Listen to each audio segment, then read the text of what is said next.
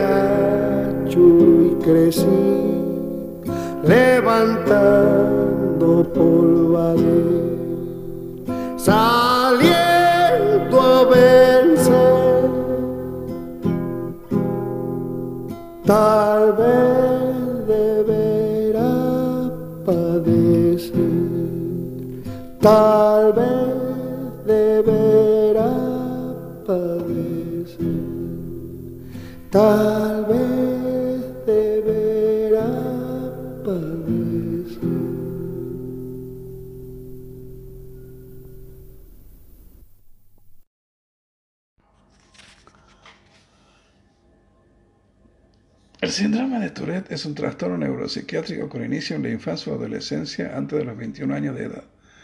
Se caracteriza por múltiples tics motores y al menos un tic vocal, con duración de más de un año desde la aparición del primer tic. Estos tics característicamente aumentan o disminuyen en tanto en número como en intensidad y tipo con periodo de agudización o remisión. Son involuntarios aunque se pueden suprimir temporalmente y son precedidos por un impulso premonitorio comparable a la sensación que se produce antes de un estornudo.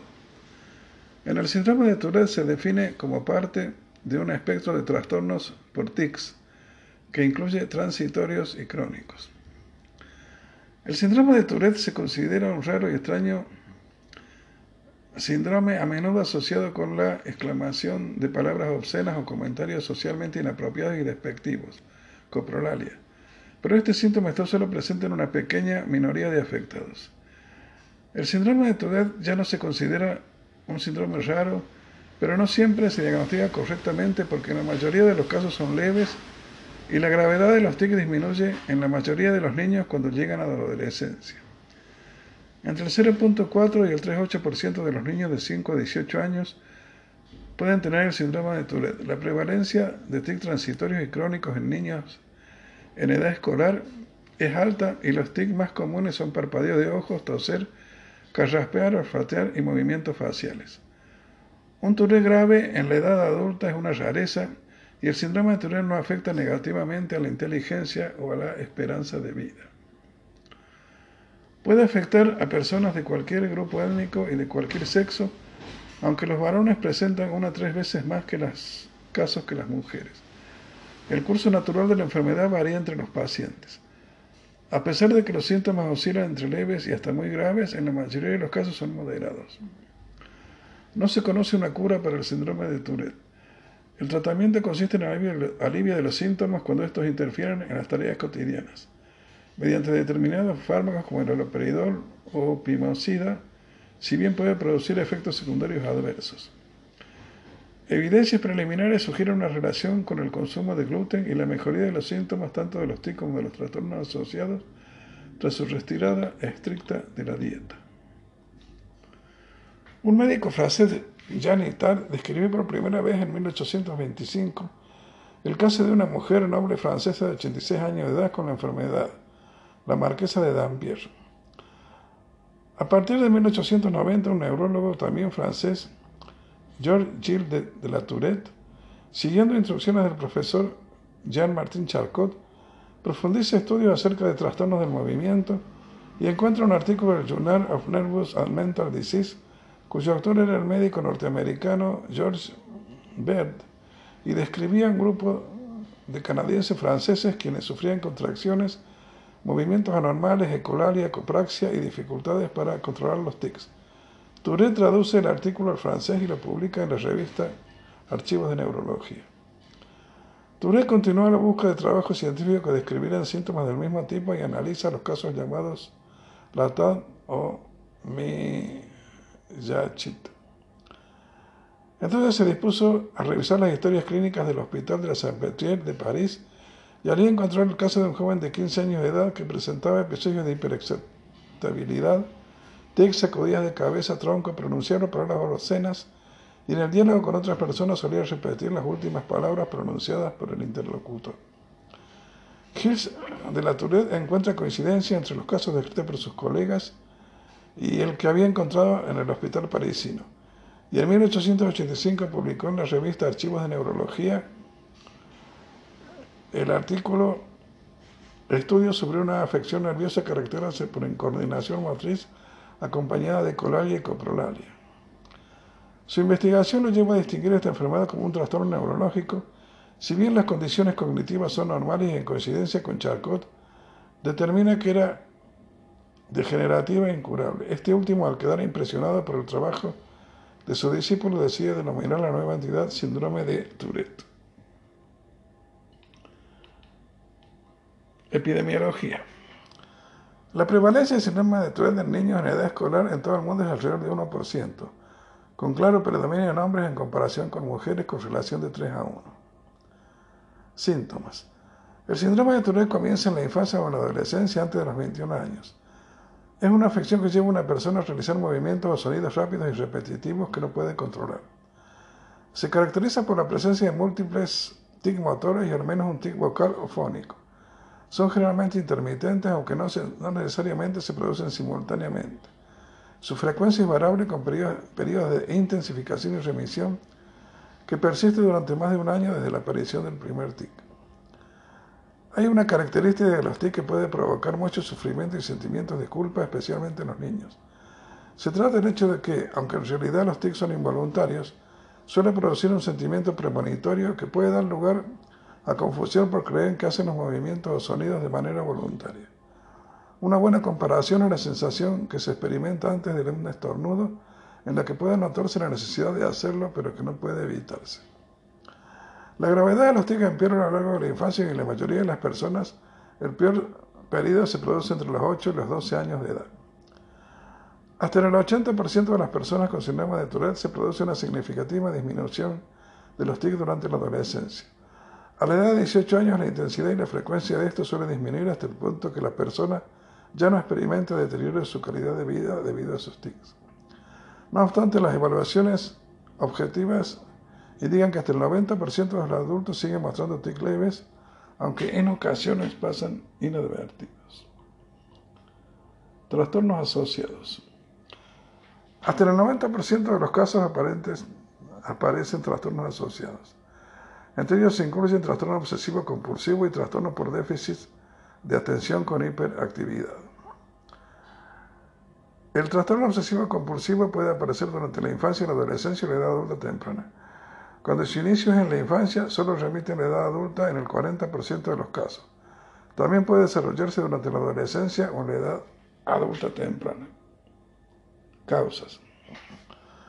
Aunque la causa del síndrome de Tourette es desconocida, las investigaciones actuales revelan la existencia de anormalidades en ciertas regiones del cerebro, incluyendo los ganglios basales, los lóbulos frontales y la corteza cerebral, los circuitos que hacen interconexión en esas regiones y los neurotransmisores dopamina, serotonina y norepinefrina, que llevan a cabo la comunicación entre las células nerviosas. Dada la presentación frecuentemente compleja del síndrome de Tourette, la causa del trastorno seguramente es igualmente compleja. Una nueva posibilidad es la existencia de una relación con la sensibilidad por gluten no celíaca.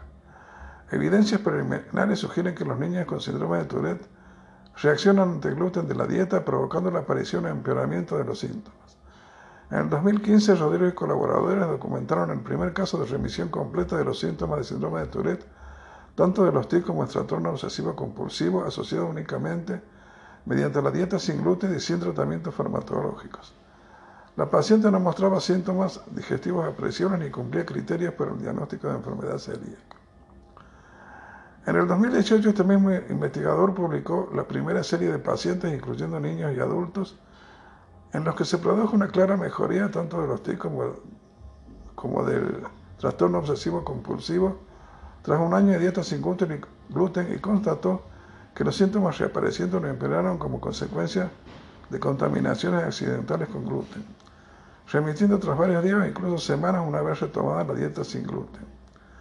Estos hechos unidos a que los niños tenían edades en las que el síndrome de Tourette experimenta la peor evolución y los adultos pertenecían al subgrupo de personas cuyo trastorno no mejora e incluso empeora con la edad, demuestra que las mejorías no se pueden justificar por el paso del tiempo ni por una hipotética remisión espontánea. Trastornos asociados. Existe una relación estrecha entre los trastornos por TIC y el síndrome de Tourette. No todas las personas con síndrome de Tourette tienen otros trastornos además de los TIC. Sin embargo, muchas personas experimentan problemas adicionales como morbilidad,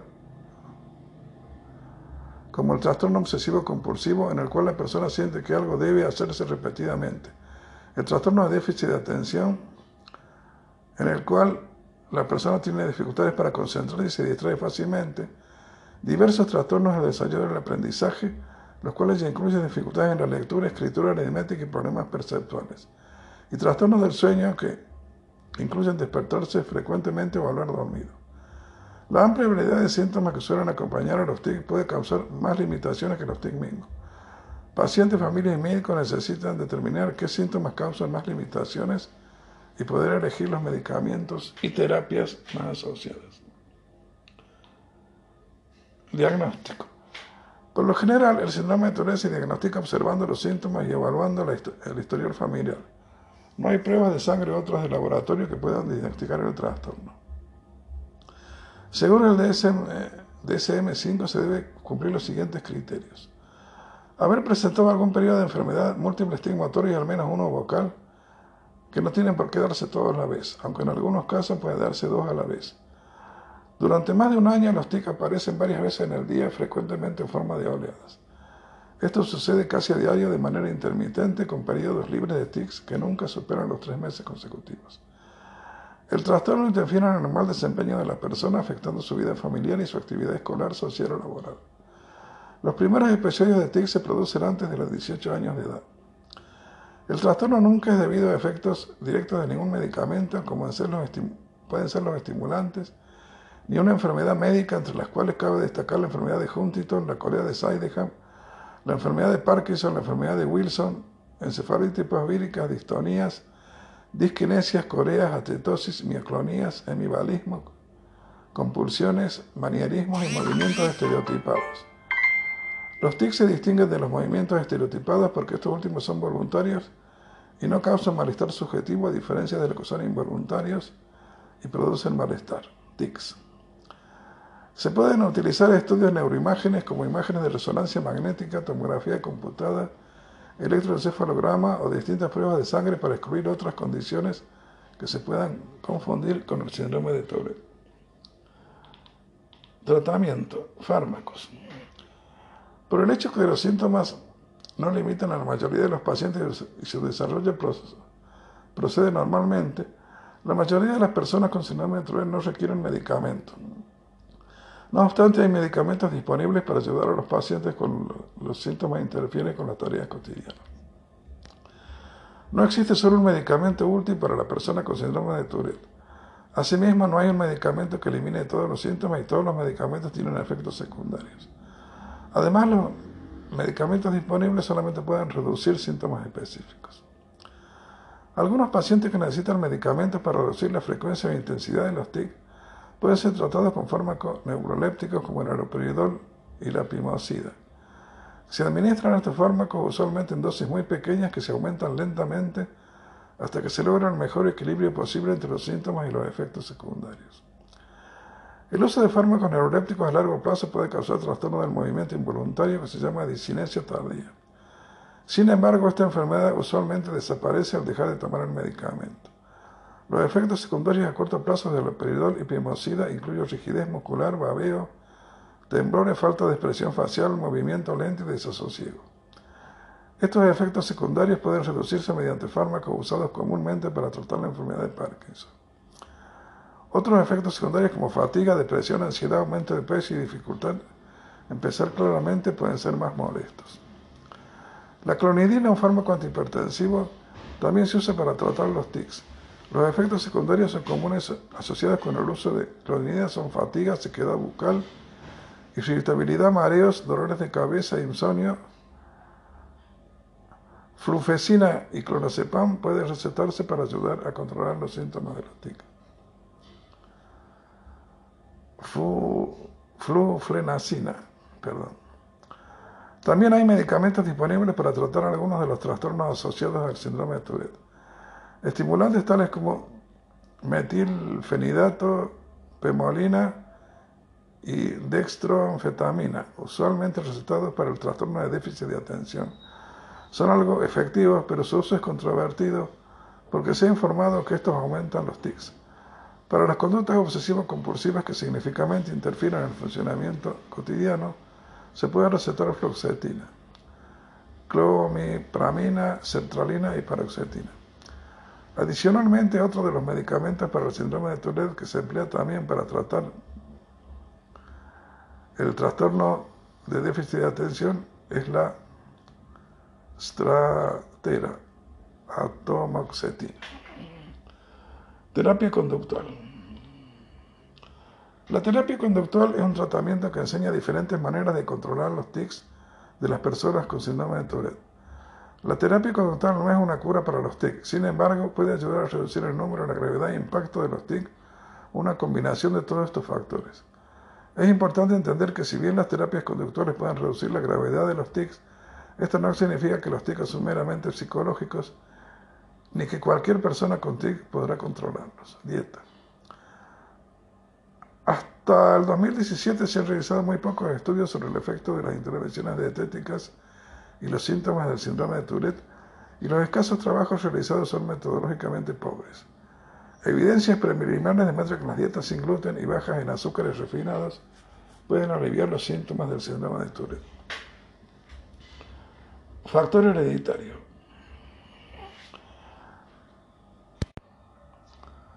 Factor hereditario.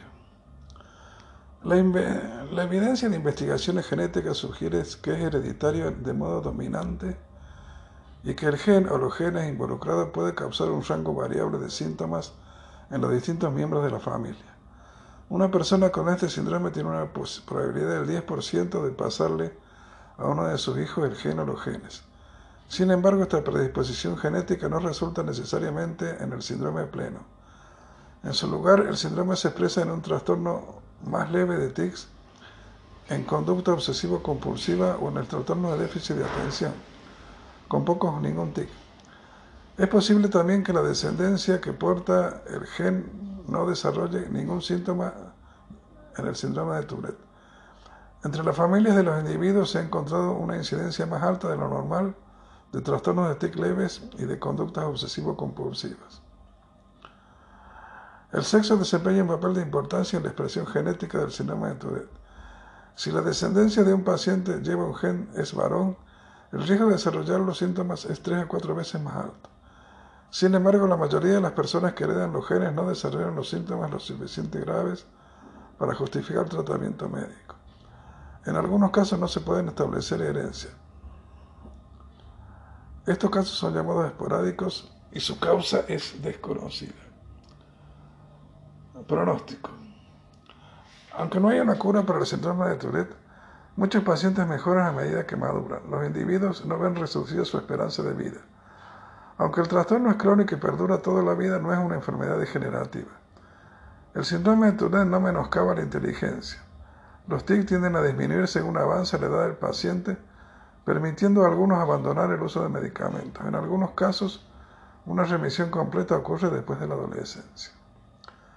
Dificultades escolares vinculadas al síndrome de Tourette. Los estudiantes afectados con síndrome de Tourette necesitan un apoyo escolar específico. Para ello, tanto los padres como los profesionales de educación, profesores, educadores, psicólogos, psicopedagogos, entre otros, tienen que estar debidamente informados sobre el modo en que los TIC y otros síntomas, otros síntomas pueden afectar el rendimiento y el comportamiento del alumno. Alternativas escolares para los estudiantes con síndrome de Tourette. Según la severidad de TIC y actitud, entre ellos actitud ante ellos de los profesores, alumnos y hasta de él mismo pueden verse afectadas las relaciones sociales, emocionales y académicas. El síndrome de Tourette puede afectar a muchas maneras el aprendizaje escolar, tanto de manera positiva, mayor creatividad, como negativa, mayor falta de atención.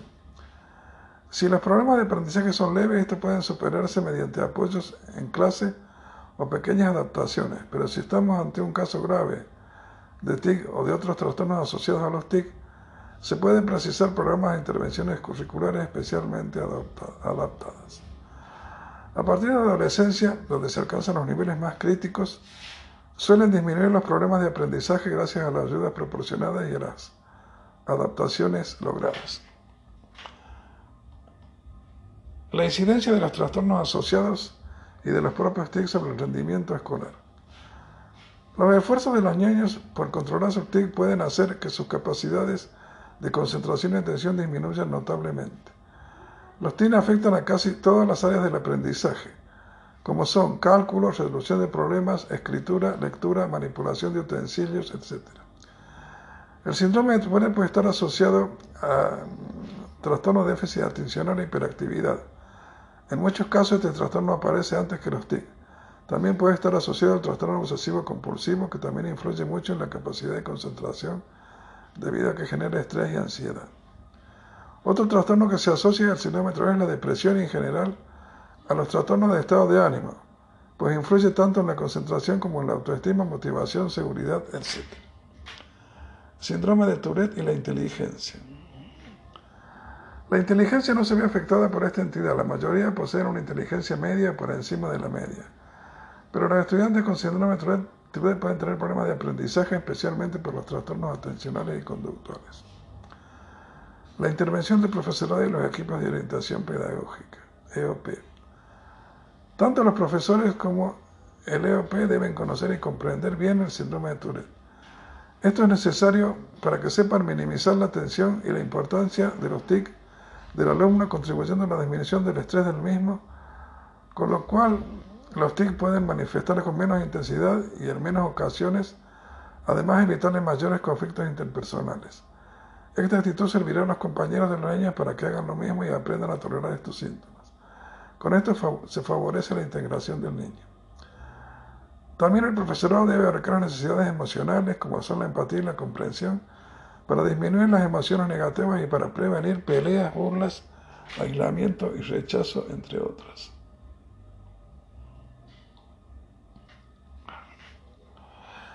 Medidas para ayudar a los estudiantes con síndrome de Tourette el medio escolar. Mantenimiento de las costumbres de la rutina escolar.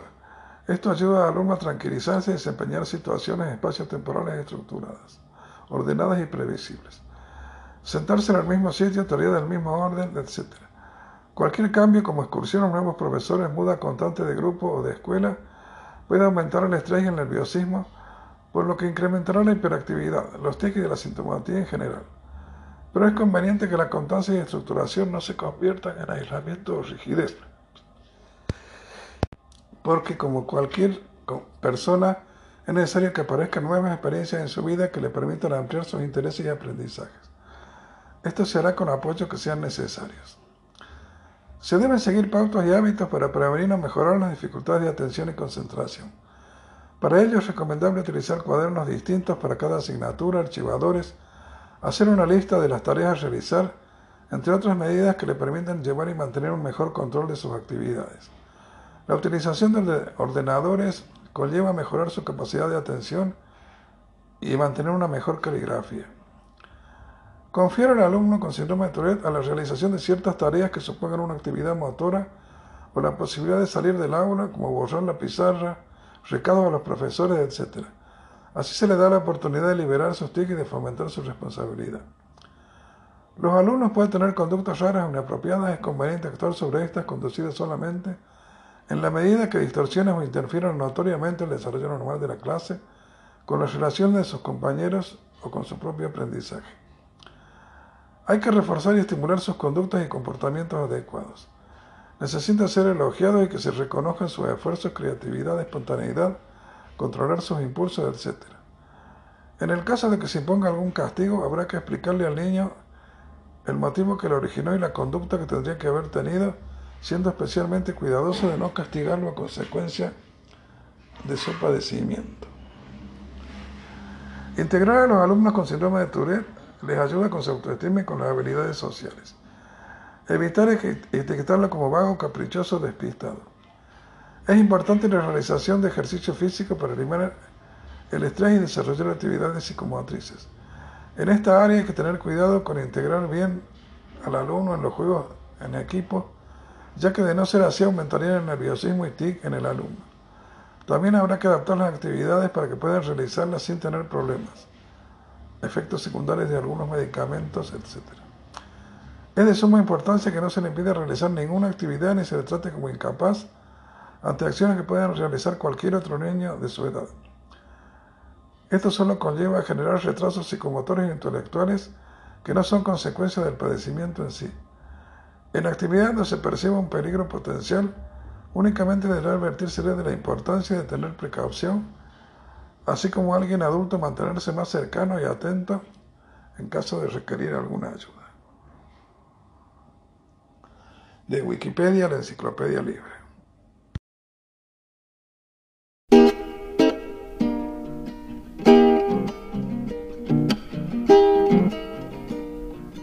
¿Qué siente por ese chacho la paisanada devota? Lo sigue sin desertarse en el triunfo, la derrota.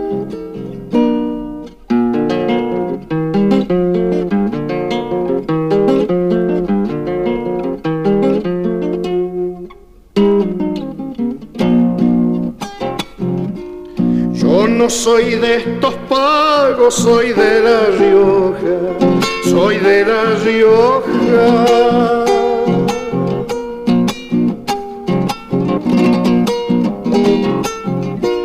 Donde no tiene sitio la gente floja, que digo soy de La Rioja.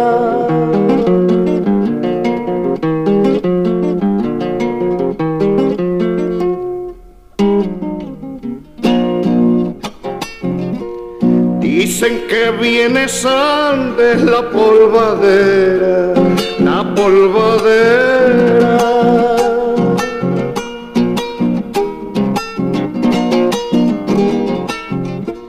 Queriendo avasallarlo, tal vez no puede, que digo la polvadera.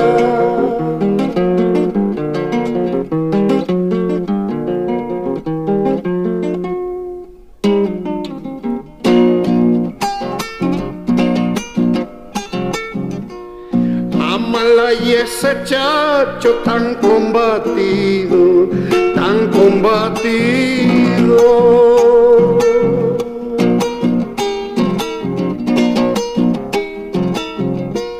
Ofertando la paz sincero y que digo tan combatido.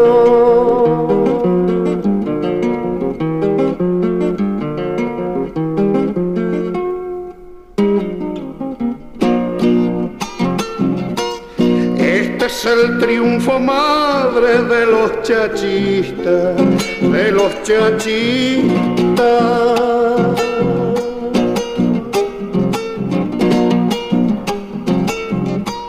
Con la Rioja en el alma, la lanza lista, que digo de los chachistas.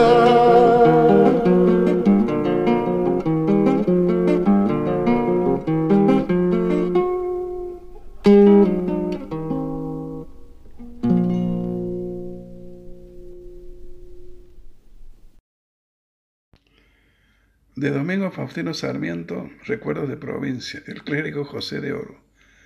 Lígase mi infancia a la Casa de los Oro por todos los vínculos que constituyen al niño miembro adoptivo de una familia.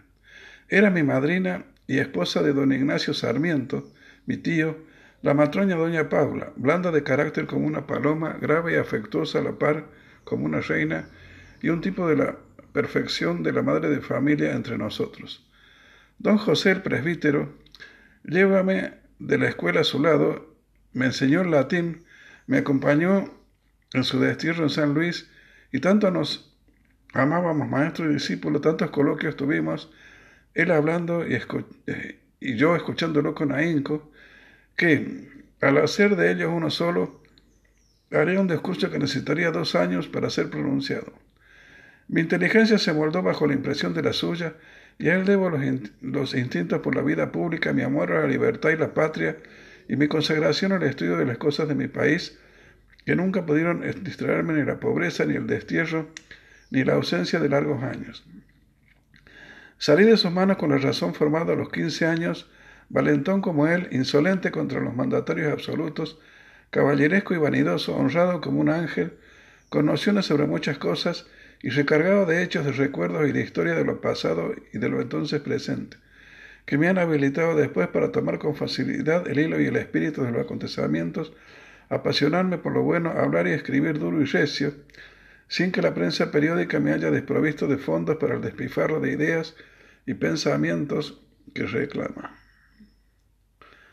Salvo la vivacidad turbulenta de su juventud, que yo fui siempre eh, taimado y pacato, su alma entera transmigró la mía, y en San Juan mi familia, al verme abandonarme a raptos de entusiasmo, decía, ahí está don José de Oro hablando, pues hasta sus modales y las inflexiones en voz alta y sonora se me habían pegado.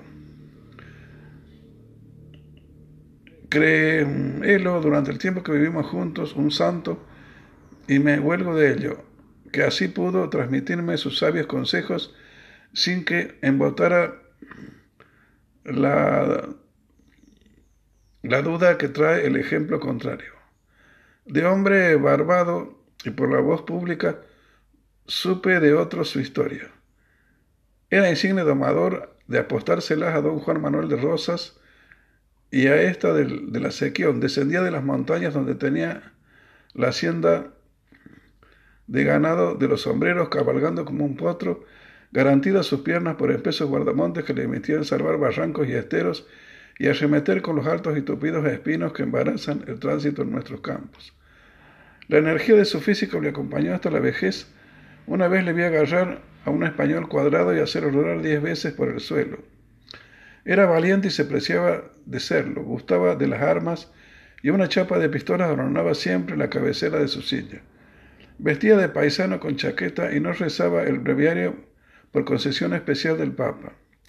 Gustaba con pasión de bailar, él y yo hemos fandangueado todos los domingos de un año enredándonos en pericones y contradanzas en San Francisco del Monte, en la Sierra de San Luis, en cuya capilla, estando él de cura, reunía por las noches, después de la plática de la tarde, a las guasitas blancas o morenas, que las hay de todo pelaje y lindas como unas dianas, para domesticarlos un poco, porque ningún pensamiento deshonesto se mezcló nunca en estos eh, relatos inocentes. No digo que no hiciese de las suyas cuando joven, que eso no me atañe.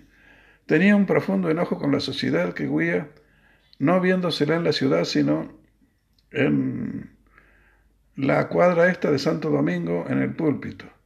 Díjome una vez que llevaba predicado 66 sermones hasta 1824, y como yo le escribí tres o cuatro de ellos, puedo hablar de su oratoria concisa, llena de sensatez, ideas elevadas, expresadas en lenguaje fresco y sin aquel aparato de citas latinas y de palabras abibliadas.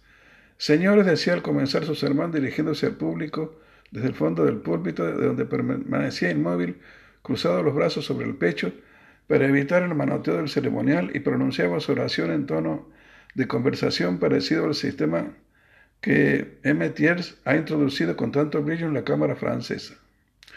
Una vez dictándome un sermón de San Ramón, recordó una escena de infancia en que había sido aplastado por una tapia y sido necesario desmoronarla sobre sus hombros a golpes de asadón para sacarlo. Salvaron los huesos de hierro en que estaba armado su cuerpo, colocado de bruces sobre pies y manos, y la intercesión de San Ramón, a quien invocaba llorando su madre, sobre cuyo corazón resonaba cada golpe de asada temiendo que le reventaran al hijo de sus entrañas, mientras que el fornido travieso gritaba desde abajo, no vas que todavía aguanto. Hacía alusión a este milagro del santo, y el llanto de la gratitud empezó a humedecer su voz a medida que me iba dictando. Anúlanseme mis ojos y caían sobre papel gruesas lágrimas que echaron a perder lo escrito e impedían continuar hasta que soltando él el llanto de recio pude yo desahogarme y oyéndome él me llamó con sus brazos y sollozamos juntos de largo rato hasta que me dijo, dejémoslo para mañana. Somos unos niños. La manera de transmitirme las ideas había hecho honor a los más grandes maestros. Llevábamos un cuaderno con el título de Diálogo entre un ciudadano y un campesino que siento haber perdido no hace mucho tiempo. Era yo el ciudadano y sabiendo la gramática castellana y comparando con la latina, me iba enseñando las diferencias. Declinaciones distintas de la de Nebrija servían del tema y al estudio de las leyes de la conjugación se seguía de los verbos regulares formados por mí sobre radicales. De mis preguntas y de sus respuestas íbase día a día engrosando el diario y de a poco siempre estudiando los rudimentos, empecé a traducir en lugar de Ovidio y Cornelio Nepos, un libro de geografía de los jesuitas. Daba la lectura casi siempre a la sombra de unos olivos, y más que al latín, me emocionaba la historia de los pueblos que él animaba con digresiones sobre la tecla geográfica de traducción. Así olvidé y volví a estudiar varias veces el latín, pero desde niño fue mi estudio favorito la geografía. Pasábamos en pláticas variadas en tiempo y de ellas algún dato útil se quedaba siempre asentado en mi memoria. Todos los accidentes de la vida suministraban a Sidero alguna observación y yo sentía que día en día que el horizonte se me agrandaba visiblemente. Una vez me dijo, pásame tal libro sobre la cómoda. Y al tomarlo hube de remover el mueble y un crucifijo de bella escultura que había en ella se estremeció, escurriéndosele la corona del cordel entretejido sobre el cabello de madera hasta detenerse sobre los hombros. ¿Qué ha sucedido al señor? me preguntó con tono blando. Es que yo fui a tomar el libro y la cómoda, no importa, me replicó. Explícame lo que ha sucedido y por qué. Hice la de efecto y añadió. En Chile sucedió en un temblor lo mismo que tú has visto. Y me contó que la historia del Señor en mayo, con comentarios que al vulgo de los creyentes le habían parecido impíos, citándome las disposiciones del Concilio de Trento sobre imágenes innobles y sobre la autenticidad de los milagros y requisitos legales, diré así, para estar en el deber de darles crédito. No hace muchos años que dando cuenta de una pieza de teatro añadí sin saberlo, qué sé yo, qué frase se encontraba en la monja Sañata. Grande alboroto en Santiago, gruesas y gordias injurias. Me llovían sobre la calumnia y hasta un personaje de la iglesia metió su cucharada contra el escándalo. ¿De dónde diablos me decía yo a mí mismo confundido he sacado yo este maldito cuento? Era, según pude recordar, la historia que me había contado mi tío José, pero que yo creía basada en la autoridad de cosa juzgada y ahora cien años. Guárdeme mi explicación para mí mismo, mandando de retirada algunas merecidas andanadas a mis adversarios. Cuidábase don José de expurgar mi tierno espíritu de toda preocupación dañina y las candelillas, los duendes y las ánimas desaparecieron después de largas dudas y aún resistencias de mi parte. Estábamos una noche solos, ambos en nuestra solitaria habitación de San Francisco del Monte, y había velándose en la vecina iglesia un cadáver de una mujer hidrópica. Anda domingo me dijo, y tráeme de la sacristía el misal que necesito ver un cel pelvus que hay contra lo que dice la ebrija. Tenía yo que entrar por la puerta de la iglesia, dejar atrás el ataúd rodeando de velas, tomar el cañón oscuro del edificio y entrar en la sacristía. Estuvo Sedondo Amares en la puerta del gran rato, avanzando un paso y retrocediendo, hasta que, desenvolviéndose el miedo que se estimula así como multiplica sus fuerzas, yo renuncié a entrar y me volvía, cola entre las piernas, a confesarle a mi tío que tenía miedo a los difuntos. Iba resuelto como un baladrón puesto a prueba al pasar por la vergüenza de humillarme hasta merecer el desprecio, cuando por una ventanilla vi la cara plácida, tranquila de mi tío, que dejaba deslizar lentamente el humo de una reciente fumada de cigarro. Al ver esta fisonomía noble, creí, me creí un vil y volviéndome mis pasos entré en la iglesia, dejé detrás al difunto y en honor del sentimiento de honor que no ya del miedo, Tomé a tientas el libro y salí levantando lo alto como si dijera yo a mi maestro. He aquí la prueba de que no tengo miedo. De regreso, empero, parecíame de lejos que no había espacio suficiente para pasar sin exponerme a que el difunto me echase garra de, las piernas. Esta sería la reflexión que me conturbó un momento y describiendo en torno suyo un círculo vuelto el cuerpo y los ojos hacia él, rozando la espalda contra la muralla, marchando de lado, Después para atrás para no perder la vista tomar la puerta. Yo salí de aquella aventura sano y salvo y mi tío recibió el libro, busqué en él y halló el caso. Pero él ignoró todas las peripecias que habían agitado mi espíritu en seis minutos. Yo había sido vil, grande, heroico y miedoso, pasando por el infierno por no sentirme indigno de su aprecio. Faustino Domingo Sarmiento Recuerdos de provincia, Buenos Aires, apenas 1979, 52 y siguientes. Cuente la copla de pueblo la muerte de Peñalosa. Desarmado lo mataron. Así nomás es la cosa.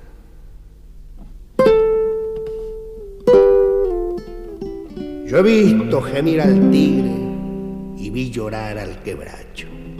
Han de dejar que les cuente cómo mataron al chacho. Como varón se sostuvo de la cabeza a los pies, finó el 12 de noviembre del año 63. Con entereza total se allanó a perder la vida. Digan si se vio en La Rioja una estampa parecida. 65 veranos ya cuenta ese Peñalosa. Ver su provincia invadida, el corazón le destroza. Ya de la riojana sangre el suelo nativo entintan, las hartas canas al chacho en las sienes se le pintan. Cuando en San Juan la Victoria le mezquinó su halago, se sintió ese general tironeado sus. En llegando a Loma Blanca, como quien va para Olta, en el rancho de un tal oro va a alojarse con su escolta. El mayor Pablo Irrazábal lo desbarata en caucete. Va con orden de apretarlo para ver si lo somete. Y respirando rencor con una hazaña de fiera para perseguir al chacho, destaca Ricardo Vera. ¿Con qué ánimo ha de ver este comisión que se le cuadre? si el general Peñalosa era su amigo y compadre. Más bien iba por si acaso a pactarle rendición, por si ese chacho acatara la fuerza de la nación. Bajo una lluvia finita, con su gente llega a Vera. Desmonta y en un abrazo con el chacho se entrevera. Y allí le dice, compadre, su causa es causa perdida. Si usted se rinde al gobierno, yo le aseguro la vida. Ponga fin a sus trabajos entre gente montonera. Entréguese a la nación, no es una fuerza extranjera. Como mirando a lo lejos queda el chacho fijamente, en su catre de algarrobo mateaba tranquilamente. Por fin, por segura prenda de aquel pacto tan sencillo, en señal de acatamiento ha entregado su cuchillo. Ya la mucha edad al chacho su brío porfiado vence, ya con aquellas razones su compadre lo convence. Un tal regalado campo chasque en esa situación va a dar a aquel Irrazábal parte de la rendición. Mas llega el dicho Irrazábal con toda la rabia junta y sin desmontar a ver a ¿Cuál es el chacho? Pregunta. Y al saberlo, allí nomás, ciego de fiera venganza, se le viene a Peñalosa y de un lanzazo lo avanza. Rendido de buena fe, pues hasta entregó el cuchillo en semejante ocasión, ¿qué iba a hacer ese caudillo? En mentira y felonía todo se le trueca, pienso.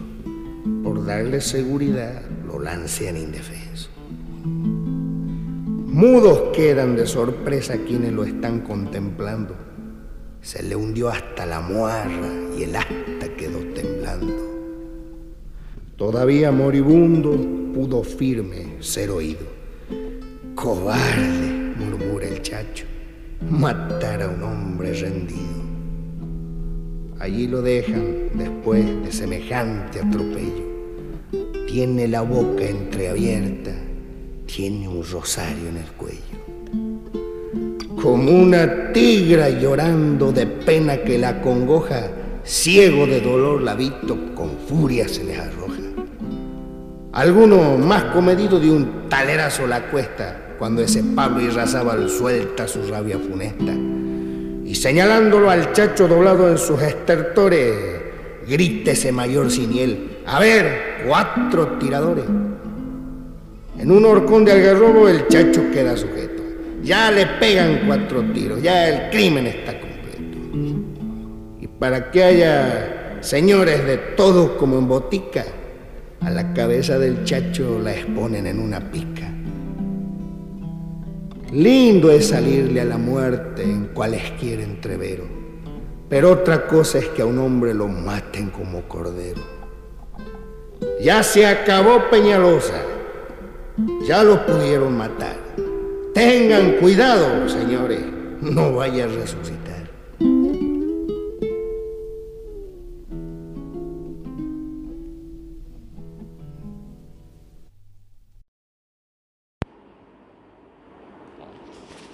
Trastorno límite de la personalidad. De trastorno de la personalidad, modelos para desarmar de Guillermo Nicolás. El trastorno límite de la personalidad es una condición neuropsiquiátrica compleja cuyas características clínicas están directamente relacionadas con el sustrato neurobiológico en donde subyace dicha condición, condicionada claramente por las alteraciones del carácter en términos de interrelación con el mundo discriminativamente conocido, en donde no se adquiere la disposición de la regulación armónica del mundo afectivo expresado en la personalidad del sujeto. Es probablemente el trastorno de la personalidad que más se conozca y más se haya estudiado en la bibliografía científica. Es el que llamamos vulgarmente la estrella de los trastornos de la personalidad, pues nadie duda que mm, de este se enmarca dentro de una entidad nosológica y no de una posición secundaria de descarte cuando no fuera de los límites de la salud mental. Es, probable, es probablemente junto al trastorno antisocial de la personalidad, que veremos más adelante, y que tiene su estatus en ámbitos forenses y en la psicología clínica, el que más preconceptos y prejuicios a la hora del accionar terapéutico sufre. Es el que muchos rechazan, derivan, no quieren atender debido al supuesto riesgo que esto conlleva o la demanda requerida por los pacientes y los familiares. Se caracteriza en general por las alteraciones en distintos aspectos, a saber, desregulación sostenida de los afectos, Inestabilidad de la autoimagen y de la identidad. Inestabilidad en las relaciones interpersonales, pobre control de los impulsos. Esta condición se asocia a considerable discapacidad y con movilidades en el campo de la salud mental. Es sabido y lo hemos recalcado ya en otras oportunidades que no existen los trastornos de la personalidad puros, sin rasgos de otros trastornos de la misma nosología, específicamente en el mismo clúster, así como también de trastornos vecinos según la clasificación del DSM-5, siendo las más frecuentes los trastornos del ánimo, los trastornos de ansiedad y los trastornos por consumo de sustancias. En relación a la etopatología del trastorno límite de la personalidad, estudios longitudinales han permitido determinar la importante influencia de los factores psicosociales como diversas formas de disfunción familiar y violencia intrafamiliar, alteraciones particulares en la comunicación madre-hijo y al abuso sexual. Resulta un desafío complejo, pero atrapante y necesario, integrar coherentemente investigaciones que han caracterizado este trastorno a partir de los determinantes genéticos, alteraciones neuroquímicas, disfunciones neuropsicológicas y correlatos neuroanatómicos y neurofuncionales, con el fin de concebir una aproximación fisiopatológica lo más aproximadamente posible en términos de precisión para este trastorno y poder extrapolar este razonamiento a la detección precoz, tratamiento y pronóstico de los pacientes que padecen esta estructura distorsiva de la personalidad. Genética del trastorno límite de la personalidad. Los estudios genéticos del trastorno límite de la personalidad se han estimado en la heredabilidad de este trastorno, mostrando una concordancia del 35% en gemelos monocigóticos y del 7% en disigóticos. Debido a la multiplicidad de aspectos psicopatológicos y funciones cognitivas involucradas, los estudios genéticos han investigado la asociación entre ciertos genes y rasgos dimensionales de este trastorno, por ejemplo, impulsividad, como forma de entender el impacto de las variantes genéticas de la conducta humana.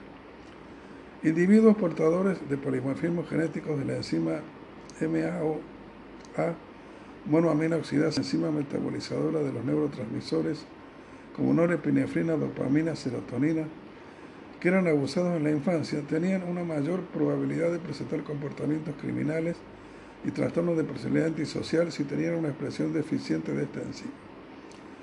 Otros estudios han investigado la influencia del polimorfismo funcional de la región promotora del transportador de serotonina, PPTS, en modular el efecto de los eventos vitales estresantes en la infancia. Al evaluar directamente un grupo de pacientes con trastorno límite de la personalidad, se estimó que más del 60% tenía al menos una copia del alelo corto del PPTS, pero no todos los portadores del alelo corto tenían diagnóstico de trastorno límite de la personalidad. Otro grupo de investigadores, a partir de una población de pacientes con trastornos de la conducta alimentaria, determinó que el alelo corto del PTS se asoció fuertemente con diagnóstico de trastorno límite de la personalidad e impulsividad en general. Otros estudios en pacientes con trastorno límite de la personalidad determinó que los portadores del receptor de la serotonina tipo 1B, particularmente el holotipo 161, tenían una sobrerepresentación del alelo 196A del factor neurotrófico derivado del cerebro BDNF igual Bryan Derive Neurotropic Factor, proteína que tiene un rol central en mediar procesos de neuroplasticidad.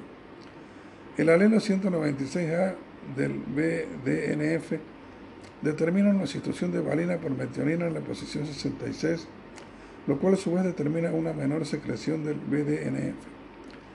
Warner y colaboradores observaron que en mujeres con trastorno límite de la personalidad expuestas a abuso sexual en la infancia, un rol modulador protector del polimorfismo del BDNF de la posición 66, valina, valina. Estas pacientes tenían una, menor tendencia a la agresión impulsiva, hallazgos que se contradecirían con otros estudios en relación a la vulnerabilidad otorgada por la variante VAL66, VAL del BDNF. A pesar de que los hallazgos no son concluyentes, pacientes con trastorno límite de la personalidad pueden haber nacido con tendencias genéticas para sistemas cerebrales deficientes de regular impulsos y afectos, lo cual explicaría en gran parte de la vulnerabilidad biológica para desarrollar este trastorno.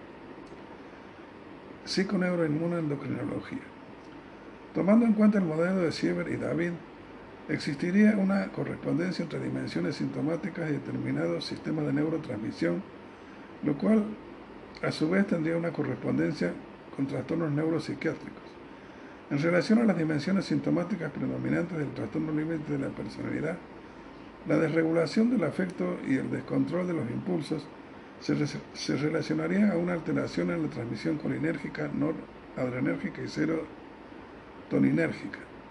Por su parte, las alteraciones perceptuales y estados psicóticos transitorios, que muchas veces se confunden con otro tipo de estructuras en términos nosológicos, sobre todo cuando se presentan de manera aguda, episódica y son valoradas en la urgencia o emergencia, se, se correlacionarían con una alteración en la transmisión dopaminérgica. Por otra parte, tomando en cuenta los fenómenos psicopatológicos y las funciones cognitivas involucradas, otros autores han propuesto un rol central de las alteraciones en la transmisión del glutamato del receptor tipo NMDA, N-metil de aspartato. Este receptor está involucrado en los mecanismos de neuroplasticidad, proceso de cambio en la estructura sináptica dependiente de la experiencia.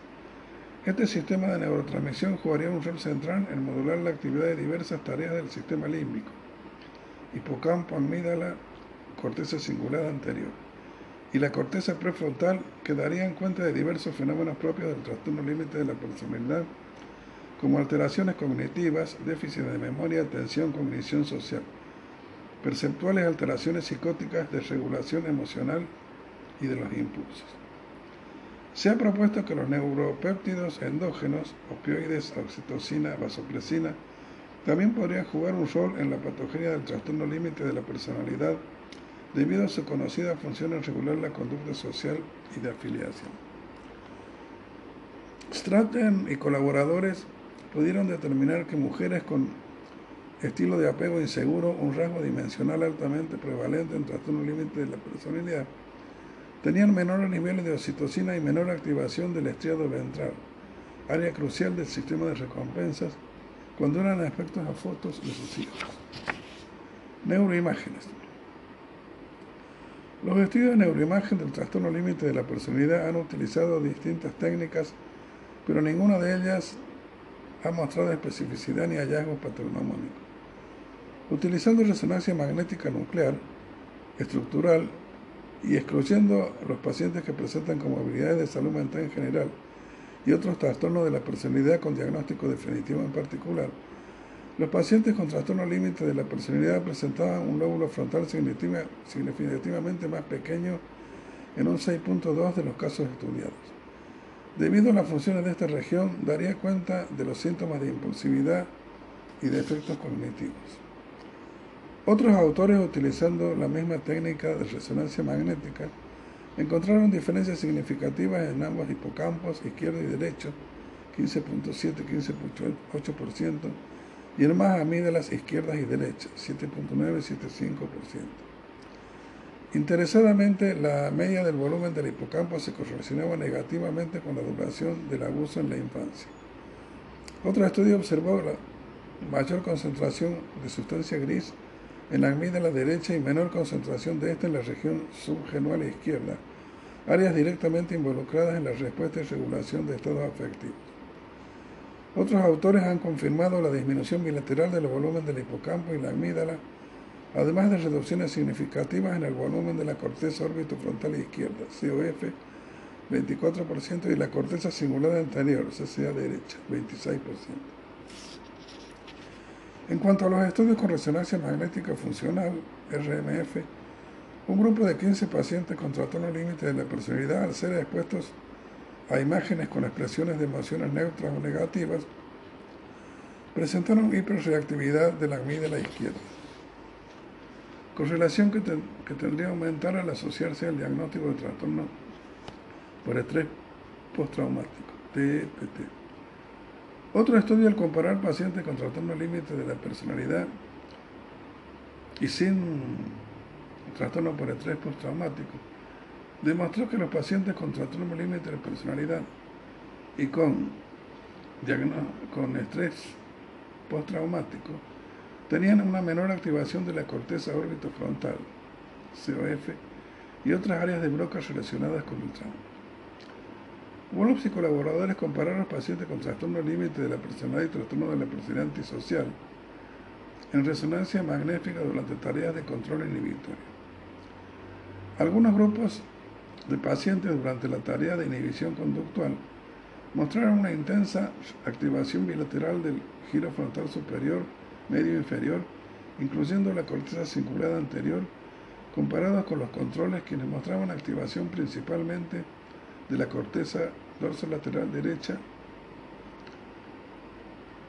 e, e COF izquierda. Otro grupo de investigadores, utilizando paradigmas de inducción al miedo y rabia durante una resonancia magnética funcional en pacientes con trastorno límite de la personalidad, observaron una respuesta exagerada de la amígdala derecha y mayor desactivación del CCA subgenual rostral bilateral durante el miedo y una respuesta inversa durante la rabia. Otro estudio en pacientes con trastorno límite de la personalidad expuestas a imágenes aversivas encontró un aumento significativo en los niveles de activación de la, de la amígdala bilateralmente y una sobreactivación en áreas medial e inferolateral de la corteza frontal. Wettel y colaboradores, utilizando técnicas de tomografía por emisión de positrón único, SPEC, encontraron en pacientes con trastorno límite de la personalidad y TAP una reducción en el flujo cerebral y regional en la corteza temporal lateral derecha y la corteza prefrontal polar y ventrolateral derecha. Esta podría correlacionarse con alteraciones en funciones de regulación afectiva propias del hemisferio derecho. Otro estudio del trastorno límite de la personalidad con método de SPEC, utilizando el radiomarcador ADAM 2.2 dimetrilamino metil fenil que se une selectivamente al transportador de serotonina SERP, serotonina transporte, observó una disminución significativa en la intensidad de la señal, demostrando esto una disfunción serotoninérgica en estos pacientes, lo cual podría corresponder a uno de los mecanismos subyacentes de la impulsividad y desregulación afectiva propia del trastorno límite de la personalidad. Estos hallazgos muestran una clara disfuncionalidad de los circuitos córticos subcorticales durante el procesamiento afectivo en pacientes con trastorno límite de la personalidad, tanto en términos estructurales, funcionales como de conectividad cerebral. Neuropsicología. A partir de los cambios neurobiológicos, estructurales y funcionales, estos pacientes presentarían una serie de alteraciones en distintos dominios de funciones cognitivas. Ponen y colaboradores encontraron en pacientes con trastorno límite de la personalidad alteraciones en el rendimiento de tareas de control ejecutivo. A su vez, estas alteraciones se relacionaban con una mayor emocionalidad negativa. Otros estudios han destacado alteraciones sutiles en la percepción visoespacial y en las tareas de aprendizaje espacial, lo cual se expresaría en una adecuada capacidad de distinguir entre información relevante y irrelevante.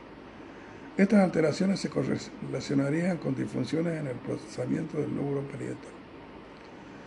Rocco realizó un metaanálisis de las alteraciones neuropsicológicas del trastorno límite de la personalidad, destacando disfunciones cognitivas en diversos dominios.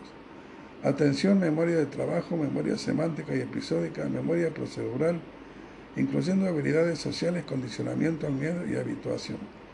Sistemas ejecutivos, planificación, resolución de conflictos, adaptación a cambios ambientales y en dominios de cognición social, reconocimiento emocional, interpretación de las emociones, mentalización. Otros investigadores han observado un, un mayor índice de amnesia anterógrada en respuesta a estímulos negativos, efecto que no se producía ante estímulos positivos. Esto sugiere una hipofunción del hipocampo e hiperrespuesta de la amígdala ante estímulos negativos concordante con los hallazgos de neuroimágenes y podría corresponder al sustrato neurocognitivo desde la desregulación emocional y de los síntomas disociativos en pacientes con trastorno límite de la personalidad.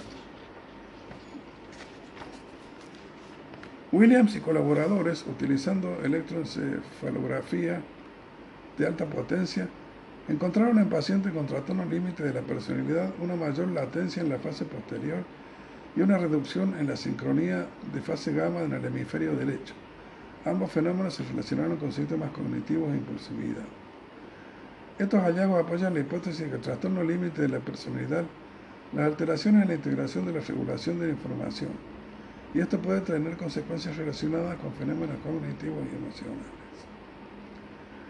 Estos estudios apoyan la idea de poseer conocimientos en, áreas de neuroimágenes y neuropsicología para apoyar el diagnóstico, hacer de, este, hacer de este un acto de precisión y realizar los diagnósticos diferenciales que correspondieran.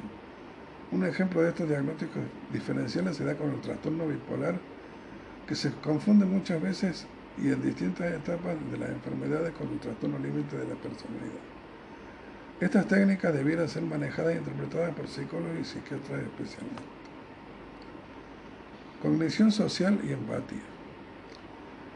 En cuanto a los estudios sobre cognición social en pacientes con trastorno límite de la personalidad, Fertoy y colaboradores utilizaron la prueba de la lectura de la mente en la mirada, RME, Reading and Mind in the Eyes, encontrando mejores resultados en el trastorno límite de la personalidad versus los controles, tanto en caras con expresiones positivas, negativas y neutras.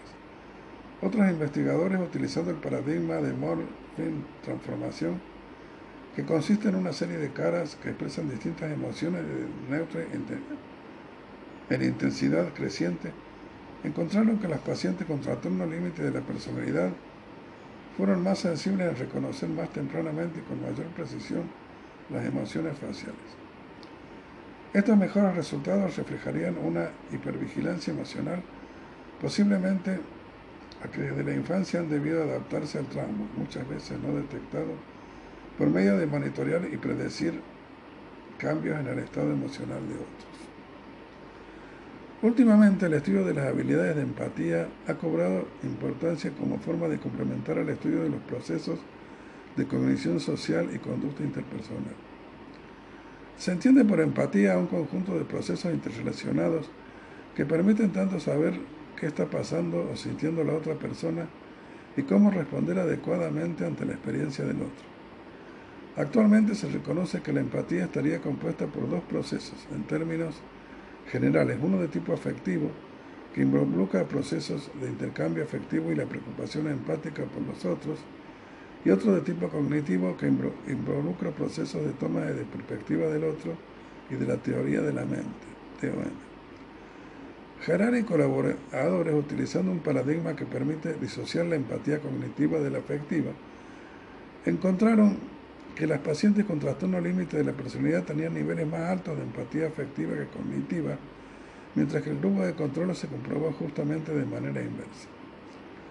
Siobé y colaboradores evaluaron los correlatos neurales con resonancia magnética funcional de la empatía y cognición social utilizando el test de la empatía multifacético. MET, Multifacet Empathy Test, que permite disociar la empatía cognitiva y afectiva. Las pacientes con trastorno límite de la personalidad mostraron déficit en el rendimiento de ambos tipos de empatía. Durante las pruebas de empatía cognitiva, las pacientes mostraron una menor actividad cerebral en giro y surco temporal superior izquierdo, GTS-STS. Y durante las pruebas de empatía afectiva, las pacientes mostraron una mayor actividad de la corteza insular central derecha. Según los autores, estas alteraciones representarían mediadores patofisiológicos de los déficits en empatía y cognición social, como la excesiva hipervigilancia emocional y el bajo rendimiento de la empatía afectiva y cognitiva, que pudiesen estar a la base de la inestabilidad en las relaciones interpersonales propias de esta condición. Análisis. Al igual que otros trastornos psiquiátricos, la etiopatogenia del trastorno límite de la personalidad es compleja, en tanto no es posible explicar su desarrollo en términos monocausales. Por ejemplo, un solo gen no logra explicar todas las alteraciones estructurales cerebrales, o bien una alteración de una determinada región cerebral no logra explicar todos los síntomas. Si bien la heredabilidad es baja, los polimorfismos genéticos involucrados en sistemas de neurotransmisión como el de serotonina determinarían rasgos que confieren vulnerabilidad para el desarrollo de este trastorno.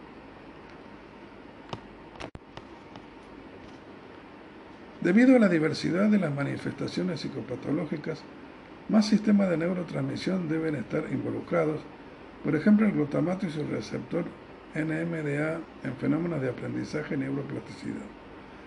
Actualmente, a partir de los hallazgos en el trastorno límite de la personalidad, se reconoce que vivencias percibidas subjetivamente como traumáticas, sobre todo en edades tempranas o desarrollo de la cognición social, producirían cambios en ciertas áreas del cerebro gracias a mecanismos epigenéticos y fenómenos de neuroplasticidad del cerebro social.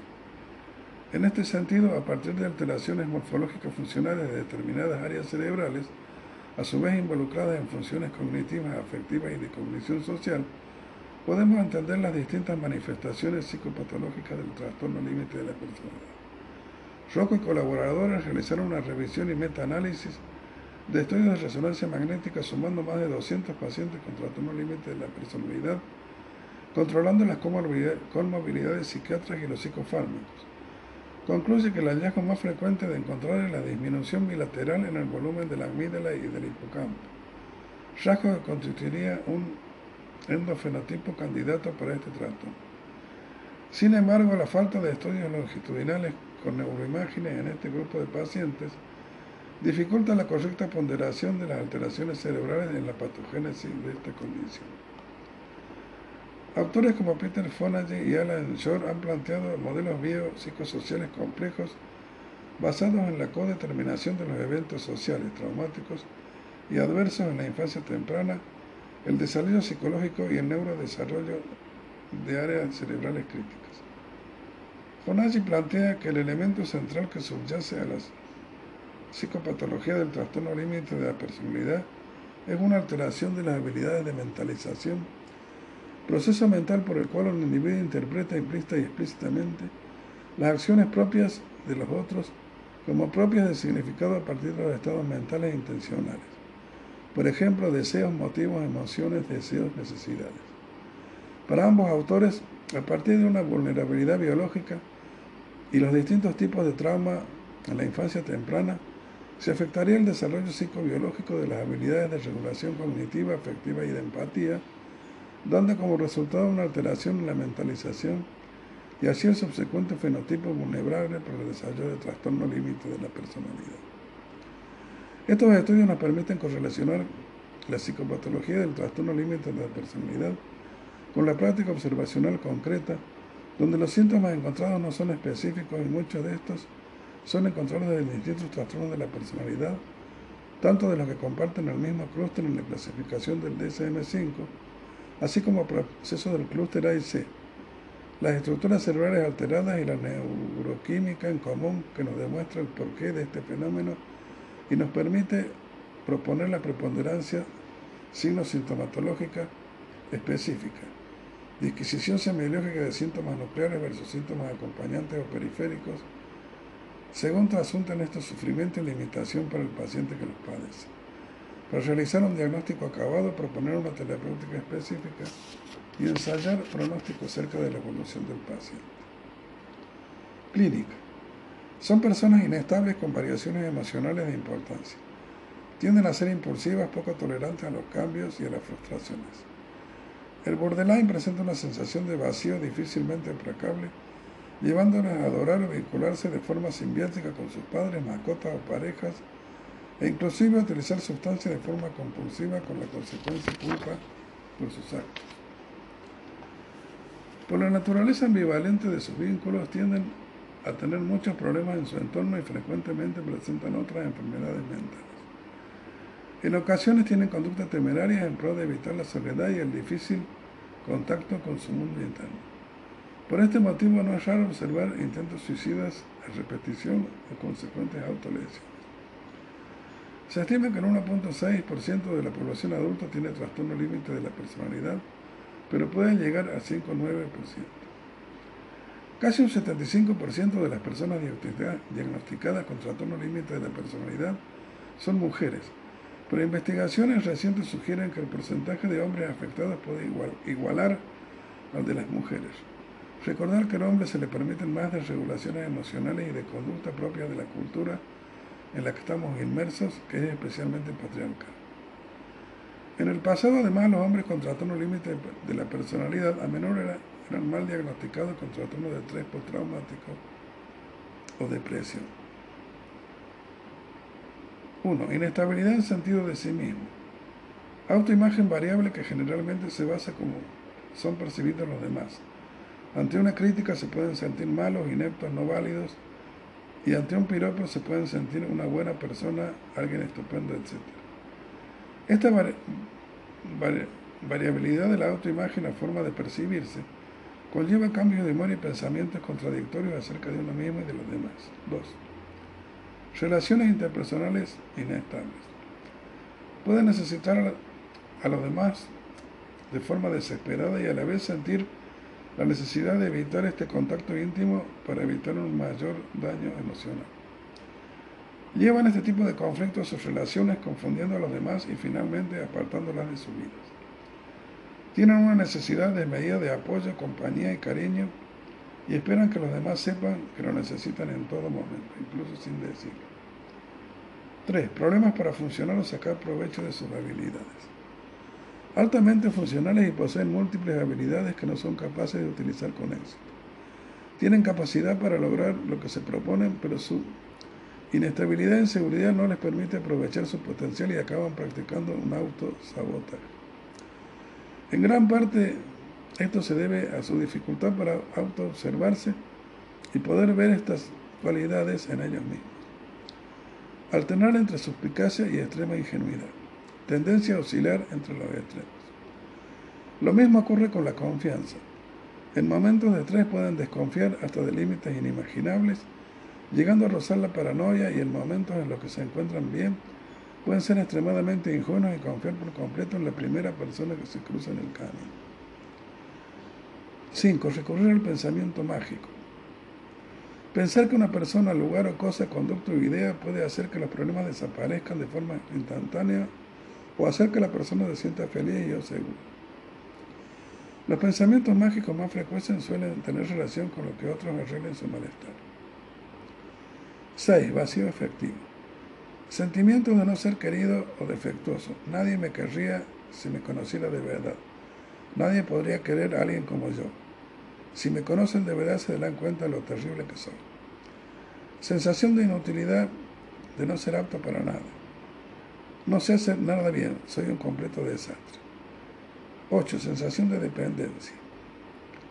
No puedo valerme por mí mismo, necesito a alguien que quiera que apoyarme. Si no me acompaña, seguro que me sale mal. 9. Sensación de ser ignorado, abandonado o olvidado. Estaré solo y nadie está ahí para mí. Si dejo de hacerme cortés, tengo miedo que se olviden de mí. ¿Quién podría acordarse de llamar a alguien como yo? 10. Sensación de pérdida de control. No me puedo controlar, me dejé llevar, es algo que escapa a mi control. Si me equivoco, la habré fastidiado por completo. 11. Falta de confianza en uno mismo y en sus propias decisiones. Si no hago lo que quieran los demás, me abandonarán o atacarán. Si le digo lo que pienso de verdad, pensará que soy un estúpido. 12. Desconfío de su eficacia en relación con otras personas. Las personas me harán daño, atacarán o se aprovecharán de mí. Seguro que me trata bien porque quiere algo de mí. Me debo proteger de los demás. Terror a ser arrastrados, engañados o traicionados por sus emociones. Debo controlar mis emociones o algo terrible ocurrirá. No le puedo demostrar lo mucho que me ha alegrado de verla o no volverá. Si sabe lo que siento de verdad, pensará que estoy loco. Autocastigo o autosabotaje.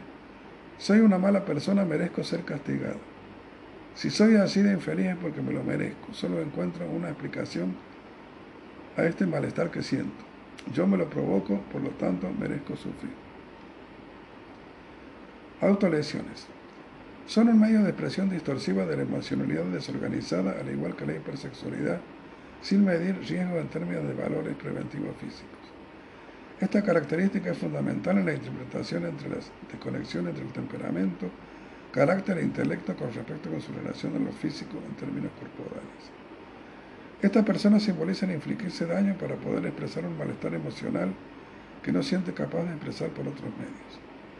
Hay una estrecha relación entre emoción negativa, dolor y alivio. Los medios que más se utilizan suelen ser cortes o punzadas, arañazos, quemaduras y golpes con objetos contundentes. Cabe recalcar que en general estas autolesiones responden a desregulación emocional y episodios impulsivos o reacciones desproporcionadas con respecto a un estímulo que los provocan, pero no en términos instrumentales como es el caso del trastorno antisocial de la personalidad. El paciente borderline en general restituye el episodio por culpa, autocastigo y reproche acerca de lo que hizo. Ahora mis padres se van a asustar o enojar. No se tienen que enterar en mi trabajo. Tengo que buscar la forma de cubrirme las cicatrices. El antisocial cree de manera pueril que esa conducta le reportará algún beneficio inmediato. Tratamiento. Psicoterapia cognitiva, poner en tensión sesgos y distorsiones cognitivas y generar nuevas formas de reacción a partir del mejor manejo del procesamiento de la reserva cognitiva relacionada con las construcciones ideoafectivas insuficientes o erosionadas. Estimulación de la cognición social y entrenamiento de la empatía. Contención, psicoeducación y psicoprofilaxis familiar y de núcleos sociales. Psicofarmacológicos son los sintomáticos y para disminuir el riesgo o reducción del sueño. En general se utilizan psicofármacos bajo la forma de prescripción off-label. Antipsicóticos atípicos para disminuir la ansiedad e impulsividad o para estabilizar el ánimo. IRCS estabilizadores. Tratamiento interdisciplinario. Compartir responsabilidades profesionales de contención al paciente y de la familia y de posibles explicaciones en otros ámbitos sociales del paciente e incluso legales disminuye la carga de estrés de los profesionales a la hora de un abordaje necesario en estos procesos nosológicos. Aprendimos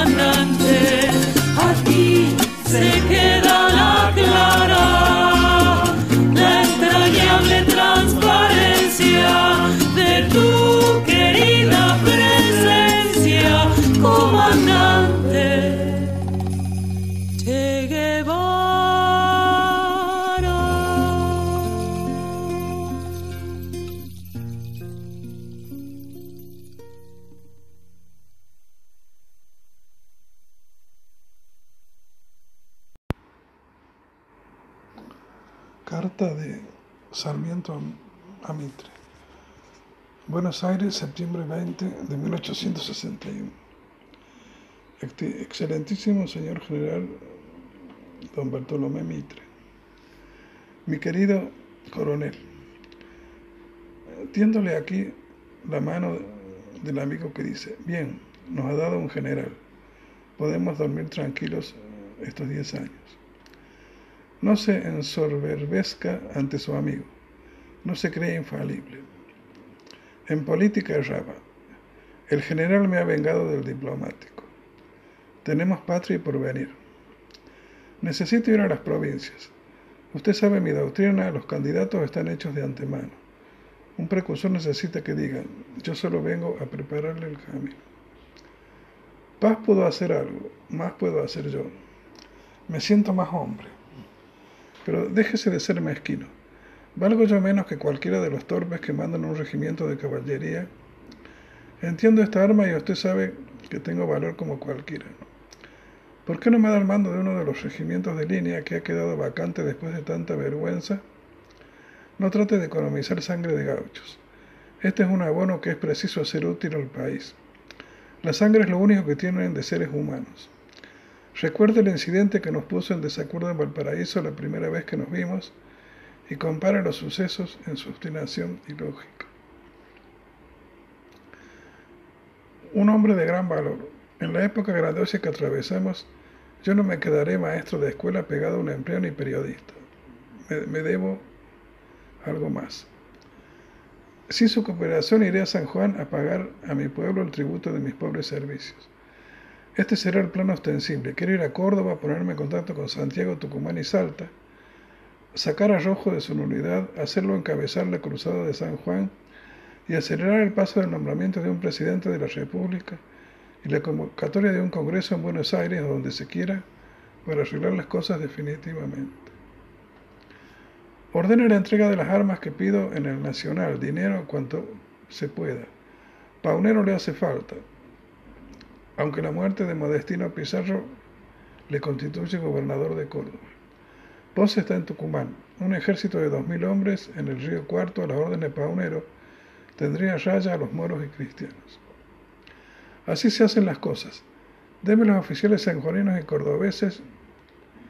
Yo llevaré la cruzada de los Andes. No deje de cicatrizar la herida de Pavón.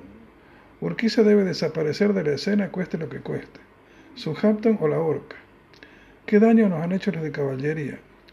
Deme un regimiento, no me desprecie como soldado. Valgo más que todos esos compadres que me prefieren. Tengo la conciencia de levantar la caballería de su postración, porque la sentí postrada siempre y nunca me hice ilusión. Usted lo sabe. Sobre Santa Fe tengo algo muy grave que proponerle. Desde 1812 este pedazo de territorio sublevado es el azote de Buenos Aires. Sus campañas desoladas por sus vándalos, su comercio destruido por los, sus contrabandistas que improvisan ciudades para dañarlo. Sus costas están siempre francas para el desembarco de los enemigos de Buenos Aires. Sus expatriados tienen allí su asilo. Buenos Aires recobra su antiguo dominio y jurisdicción. El Rosario será gobernado por sus jueces de paz como San Nicolás, su aduana será sucursal de la de Buenos Aires. El Congreso, para pedirlo, dará garantía de que Buenos Aires no será dañada desde allí en adelante. Puede darse Córdoba Santa Fe como fuente fluvial y resguardo de sus campos de pastoreo, tomando el Carcarañá por línea divisoria. ¿Quién se quejaría de ello? Bobos pero argentinos. Destruida Mendoza, San Juan puede ser la capital de Cuyo antiguo. Es preciso dar un centro a la civilización en la falda de los Andes. Yo me encargaría de ello para pasar después a arreglar con Chile la Liga de Americana contra la España, que nos va a importunar 10 años. Con Tetuán y Santo Domingo han perdido la chaveta. Viera usted el espíritu que reina en la prensa española y francesa y la razón que dan las cortes para crear una escuadra superior a sus recursos. Es preciso evitar a todo trance que entre ríos no se separe, que no haga hueso la, situación actual. Échele 24 batallones de infantería y sublévele a corrientes. Escríbale a los tahuadas suscitándolos a la acción, a mostrarse en Córdoba, San Luis, etc. Realizado su plan de triunfar con sus propios recursos, vuelvo al plan mío de poner en actividad las provincias, pobres satélites que esperan saber quién ha triunfado para aplaudir. Pero son argentinos, son elementos necesarios de nuestra existencia y es preciso evitarles que muestren la servilidad de su posición. Tengamos congreso y llevemos la vida a todas partes. Es responsable de San Juan. Recuerde lo que repetí varias veces siendo su ministro. Todo esto no tiene condiciones de vida. Prepárese sin hacer violencia a los sucesos y reemplazarlos. Mi falta como ministro son hoy virtudes después del pasado, el duro trance. Lo leo en todos los semblantes. Dele orden a su señora de dejarme sacar copia de la carta que le escribí a Gualeguaychú relativa a las cosas de San Juan. Ahora que estoy justificado por la victoria, quiero descender a justificarme del cargo muy válido de haber preparado los sucesos de San Juan. Necesito probar que fui más porteño, más hombre de Estado que los que hayan tan lógico que yo inspirase movimientos puramente sanjuaninos. Insisto en recomendarle mis solicitudes y pedidos. Estoy ya viejo y necesito hacer algo. Soy sanjuanino y quiero no estar siempre proscripto. Puedo en las provincias y deseo ser el heraldo autorizado en Buenos Aires. Contando con su apoyo, espero que usted ordene. Si me falta, me faltará mucho, pero no todo. Quedarme a aquella voluntad que viene hace 30 años tropezando con las dificultades y regando con su sudor el pequeño surco que abre en los sucesos. Acongojado e incendiario. El día de ayer fue horroroso. Yo me mantuve firme hasta la oración. No llegando noticias suyas hasta entonces dos días, tuve una hora de congojas. Tomé la carta e hice este cálculo. No saben de él nada en San Nicolás el 18 a las 12. Luego el 17 avanzó tres leguas persiguiendo al enemigo. De allí solo quedan ocho leguas a Rosario. A esta hora, por necesidad, está dentro del Rosario. Toma la escuadra denominando la Ribera. Qué golpe de teatro embarcarse a ir al Paraná.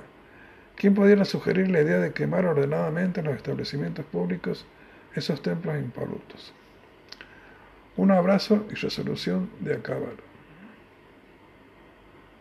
Aquí me pongo a cantar al compás de la vihuela, que al hombre que lo desvela una pena extraordinaria, como el ave solitaria con el cantar se consuela. Pido a los santos del cielo que ayuden mi pensamiento. Les pido en este momento que voy a cantar mi historia, me refresquen la memoria y aclaren mi pensamiento. Más de otro criollo pasa, Martín Fierro ha de pasar. Nada lo hace recular ni los fantasmas lo espantan. Y desde que otros cantan, yo también quiero cantar cantándome de morir, cantando me han de enterrar, y cantando yo he de llegar al pie del eterno Padre, desde el vientre de mi madre vine a este mundo a cantar. Con la guitarra en la mano ni las moscas se me arriman, Naides me pone el pie encima y cuando el pecho se entona, hago gemir a la prima y llorar a la bordona. Yo soy toro en mi rodeo y torazo en rodeo ajeno. Siempre me tuve por bueno y si me quieren probar, salgan otros a cantar y veremos quién es menos. No me hago al de la huella, ni aunque vengan degollando. Con los blandos yo soy blando y soy duro con los duros. Y ninguno en un apuro me ha visto andar titubeando. En el peligro que Cristo, el corazón se me enancha, pues toda la tierra es cancha y de esto nadie se asombre, que el que se tiene por hombre donde quiera se patancha. Y atiendan la relación que hace un gaucho perseguido, que padre y marido ha sido empeñoso y diligente, y sin embargo la gente lo tiene por un bandido.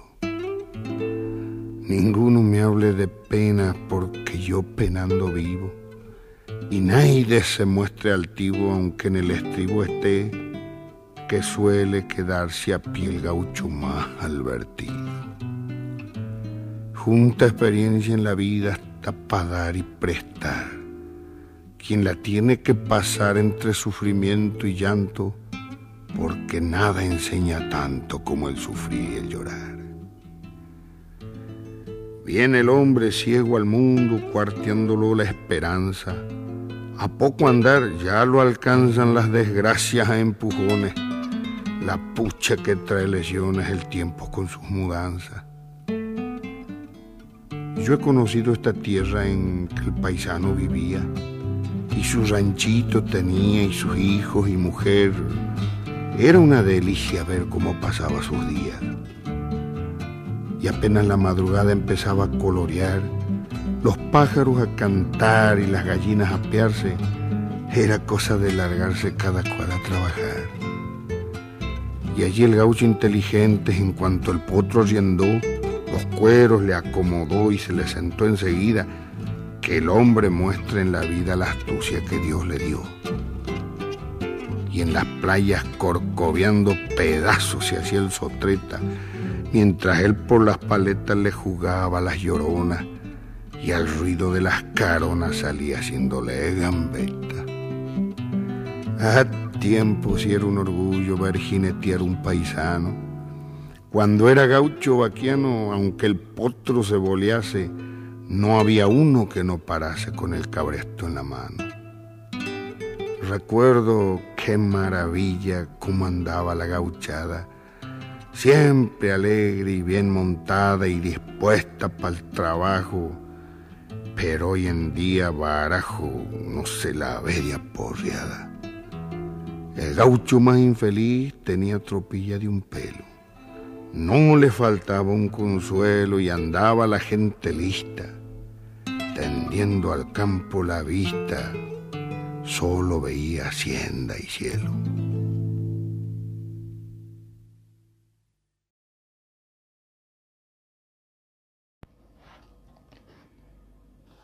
Trastorno obsesivo compulsivo de la personalidad. El trastorno de personalidad obsesivo compulsivo se caracteriza por una preocupación generalizada por el orden, el perfeccionismo y el control, sin espacio para la flexibilidad, que en última instancia enlentece o interfiere sobre la realización de una tarea. Dado que los pacientes con trastornos de la personalidad obsesivo-compulsivo necesitan tener el control, tienden a ser solitarios en sus tareas y desconfiar de la ayuda de otros. Alrededor de 2.1 a 7.9 de la población general en Estados Unidos se estima que tiene trastornos de personalidad obsesivo-compulsivo. Es más común entre los hombres. Este diagnóstico siempre se confunde dentro de otros espectros que pueden dar síntomas obsesivos compulsivos, como el espectro de los trastornos de la ansiedad o del ánimo, e incluso dentro de los trastornos psicóticos. Se cree que los rasgos familiares de compulsión, intervalos restringidos de emociones e imperfeccionismo contribuyen a este trastorno. Pueden hallarse en conmovilidad con el trastorno depresivo mayor de o trastorno por abuso de sustancias. Signos y síntomas.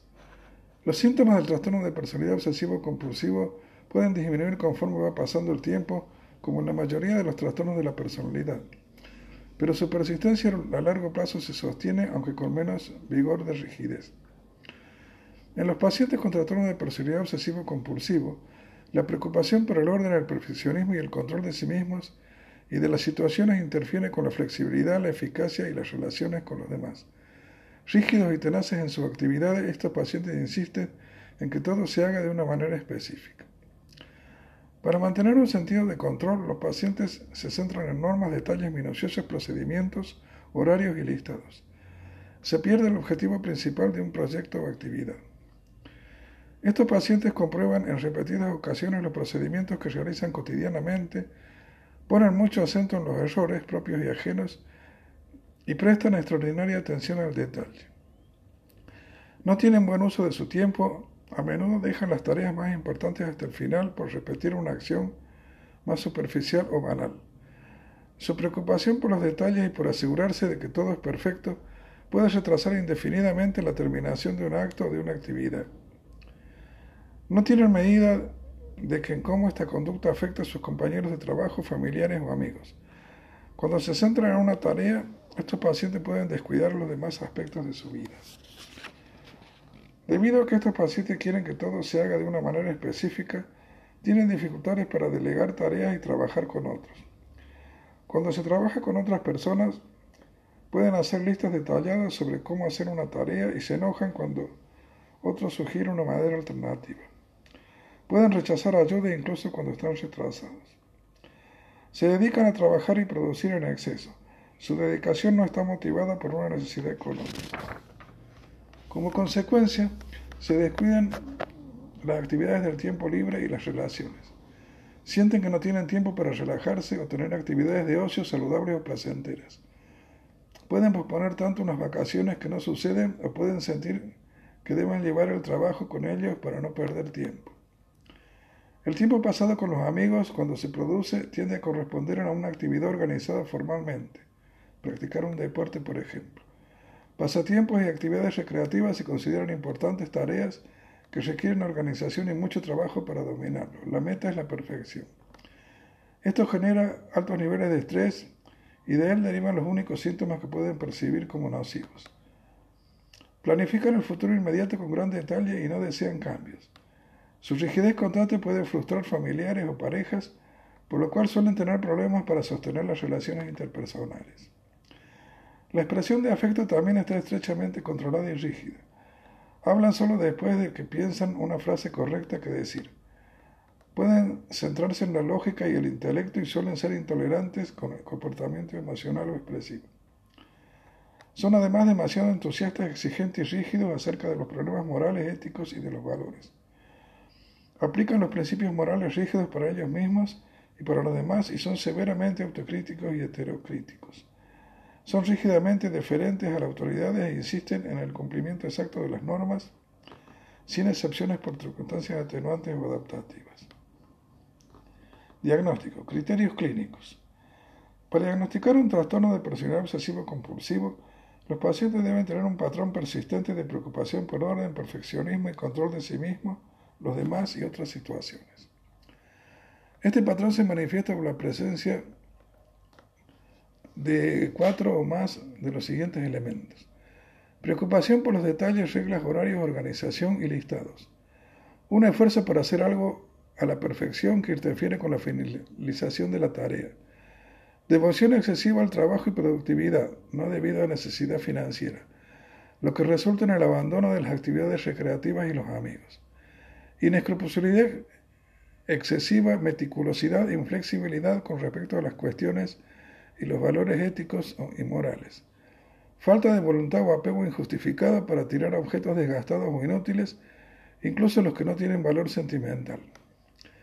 Renuencia a delegar o trabajar con otras personas a menos que esas personas estén de acuerdo en hacer las cosas exactamente como los pacientes quieren. Planteamiento mezquino al tener que gastar dinero para ellos mismos y otros porque ven el dinero como algo que debe guardarse para futuros desastres rigidez y obstinación. Los síntomas deben haber comenzado en la edad adulta temprana. Diagnósticos diferenciales. El trastorno obsesivo compulsivo de la personalidad, TOC, debe distinguirse de los siguientes trastornos. Trastorno obsesivo compulsivo, TOC. Los pacientes con eh, trastorno obsesivo compulsivo tienen obsesiones verdaderas, pensamientos repetitivos e intrusivos no deseados que causan marcada ansiedad y compulsiones, comportamientos ritualistas que sienten que deben hacer para controlar sus obsesiones. Los pacientes con trastorno obsesivo compulsivo de la personalidad a menudo se afligen por su falta de control sobre las conductas compulsivas. En pacientes con trastorno de la personalidad obsesivo compulsivo, la necesidad de control es impulsada por su preocupación por el orden de modo que su comportamiento, sus valores y sus sentimientos son aceptables y compatibles con su sentido de sí mismo.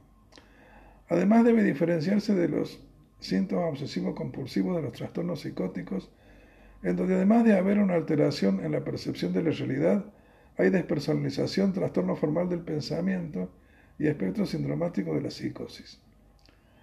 Trastorno de personalidad evitativa. Tanto el trastorno de personalidad por evitación como el obsesivo compulsivo se caracterizan por el aislamiento social. Sin embargo, en los pacientes con trastorno de la personalidad obsesivo compulsivo, el aislamiento debe ser la prioridad que se le da al trabajo y a la productividad en lugar de las relaciones, y estos pacientes no confían en otros solo debido a la posibilidad de que interfieran con su perfeccionamiento. Trastorno esquizoide de la personalidad. Ambos trastornos de la personalidad esquizoide obsesivo-compulsivo se caracterizan por una formalidad aparente en las relaciones interpersonales y por desapego. Sin embargo, los motivos son diferentes. Una incapacidad básica para la intimidad en los pacientes con trastorno de personalidad esquizoide y malestar con las emociones y dedicación al trabajo en los pacientes con trastorno de la personalidad obsesivo-compulsiva.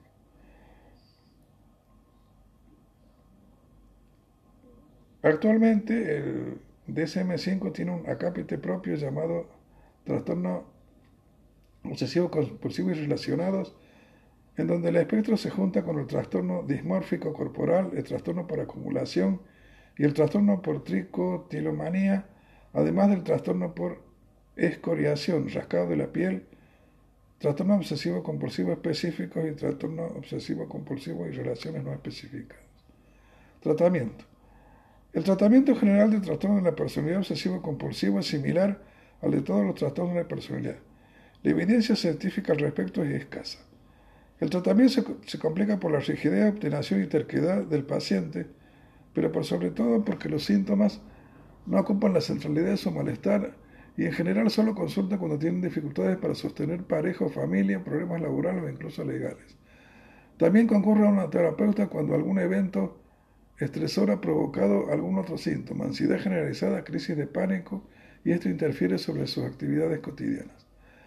La terapia psicodinámica y la terapia cognitivo-conductual presentan evidencia científica al respecto con estos pacientes. Poner atención al procesamiento de la información con respecto a los síntomas, que el paciente ponga estos en el centro del campo de, de su conciencia y el entrenamiento de la empatía forman partes de este complejo trabajo terapéutico. Con respecto a la psicofarmacología, la rigidez del pensamiento, la ansiedad o la inquietud, cuando son limitantes, pueden ser tratadas con antipsicóticos atípicos a bajas dosis o IRSS.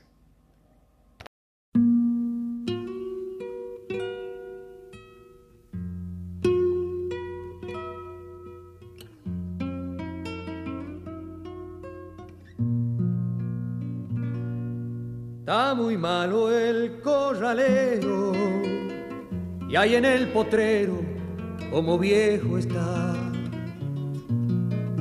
Hay que ayudarlo a que muera para que no sufra más. Siempre fuiste el más certero y por eso debes su mal aliviar. ¿Cómo pretenden que yo, que lo cuide de potrillo, clave en su pecho un cuchillo, porque el patrón lo ordenó? Déjenlo no más pastar, no rechacen mi consejo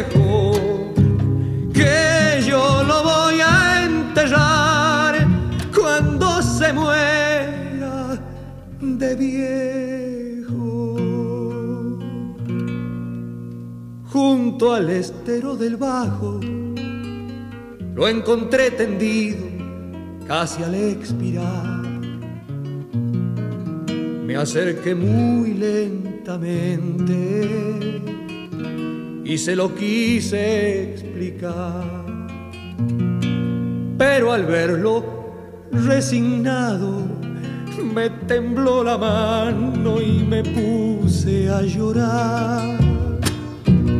¿Cómo pretenden que yo, que los cuide de potri, clave en su pecho un cuchillo, porque el patrón lo ordenó? Déjenlo no más pastar, no rechacen mi consejo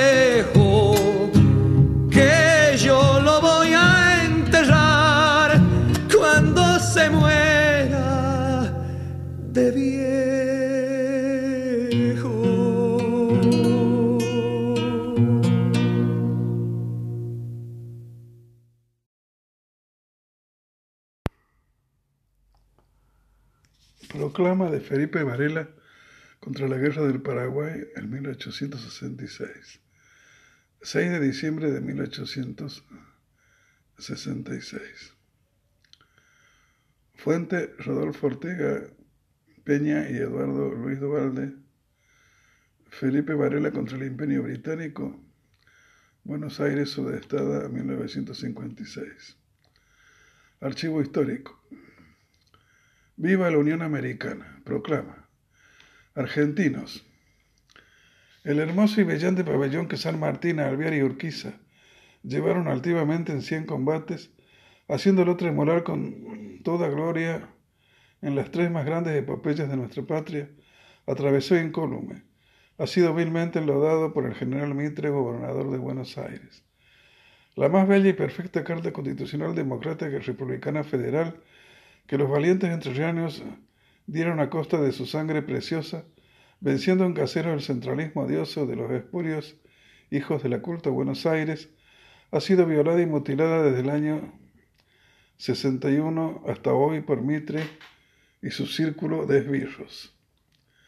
El pabellón de Mayo, que radiante de gloria, flameó victorioso entre de los Andes hasta Yacucho, y que en la desgracia, desgraciada jornada de Pavón cayó fatalmente en las ineptas y febrinas manos del caudillo Mitre, orgullosa autonomía política del partido rebelde, ha sido cobardemente arrastrado por los fangales de Estero, Bellaco, Tuyutí, Curuzú y Curupaití.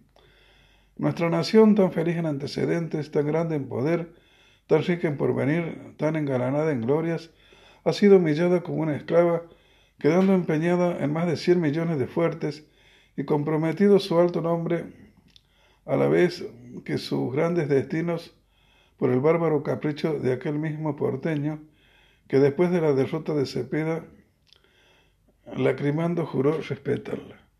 Compatriotas, desde que aquel usurpó el gobierno de la nación, el monopolio de los tesoros públicos y la absorción de las rentas provinciales vinieron a ser el patrimonio de los porteños, condenando al provinciano a cederles hasta el pan que reservara para sus hijos.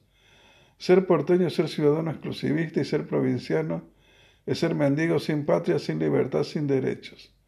Esta es la política del gobierno Mitre.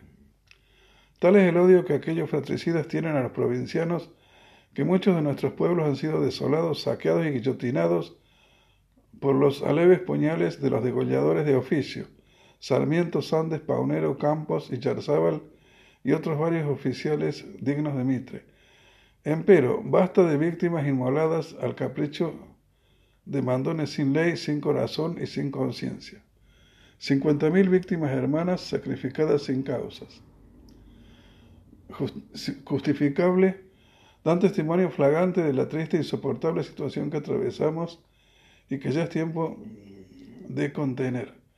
Valientes entrerrianos, entrerrianos Vuestros hermanos de causa en las demás provincias os saludan en marcha al campo de la gloria, donde os esperan. Vuestro ilustre jefe y compañero de armas, el magnánimo capitán general Urquiza, nos acompañará y bajo sus órdenes venceremos todos una vez más a los enemigos de la causa nacional. A él y a vosotros obliga a concluir la grande obra que principiantes en caseros, principiasteis, perdón, en caseros, de cuya memorable jornada surgió nuestra redención política, consignada en las páginas de nuestra hermosa constitución que en aquel campo de honor escribisteis con vuestra sangre. Argentinos todos, llegó el día de mejor porvenir para la patria. A vosotros cumple ahora el noble esfuerzo de levantar el suelo ensangrentado del pabellón de Belgrano para enarbolarlo gloriosamente sobre las cabezas de nuestros liberticidas enemigos. Compatriotas a las armas. Es el grito que se arranca del corazón de todos los buenos argentinos. Abajo a los infractores de la ley, abajo a los traidores de la patria, abajo los marcaderes de cruces en la uruguayana a precio de oro, de lágrimas y de sangre argentina y oriental. Atrás los usurpadores de las rentas y derechos de las provincias en beneficio de un pueblo humano déspota e indolente. Soldados federales. Nuestro programa es la práctica estricta de la constitución jurada del orden común, la paz y la amistad con el Paraguay y la unión de las demás repúblicas americanas. Hay de aquel que infringe este programa. Compatriotas nacionalistas, el campo de la línea nos mostrará al enemigo. Allá os invita a recoger los laureles del triunfo de la, la muerte, vuestro jefe y amigo Felipe Varela. Campamento en marcha, diciembre 6 de 1866.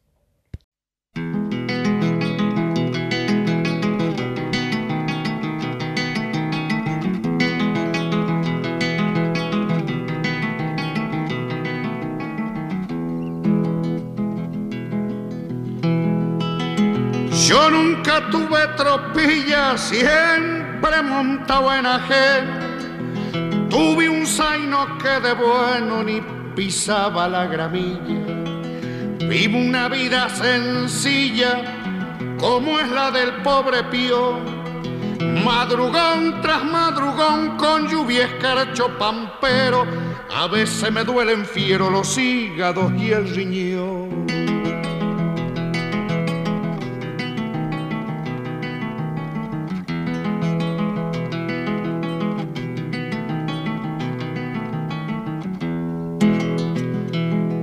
Soy peón de la estancia vieja, partido de Madalena. Y aunque no valga la pena, anote que no son quejas. Un portón lleno de reja y allá en el fondo un chalet. Lo recibirá un ballet que anda siempre disfrazado, mas no se asuste cuñao y por mí pregúntele. Ni se le ocurra decir que viene para visitarme. Diga que viene a cobrarme y lo han de dejar pasar. Allí le van a indicar que siga los eucalitos. Al final está un ranchito que han levantado estas manos. Esa es su casa, paisano, y ahí puede pegar el grito. Allí le voy a mostrar mi mancarro, mis dos perros unas espuelas de fierro y un montón de cosas más. Si es entendido verá ponchos de fina trama y el retrato de mi mamá que es donde rezo pensando mientras los voy adornando con florcitas de retama. ¿Qué puede ofertarle un peón que no sean sus pobrezas? A veces me entra tristeza y otras veces rebelión. En más de alguna ocasión quisiera hacerme perdí para ver de ser feliz en algún pago lejano. Pero a la verdad, paisano, me gusta el aire de aquí.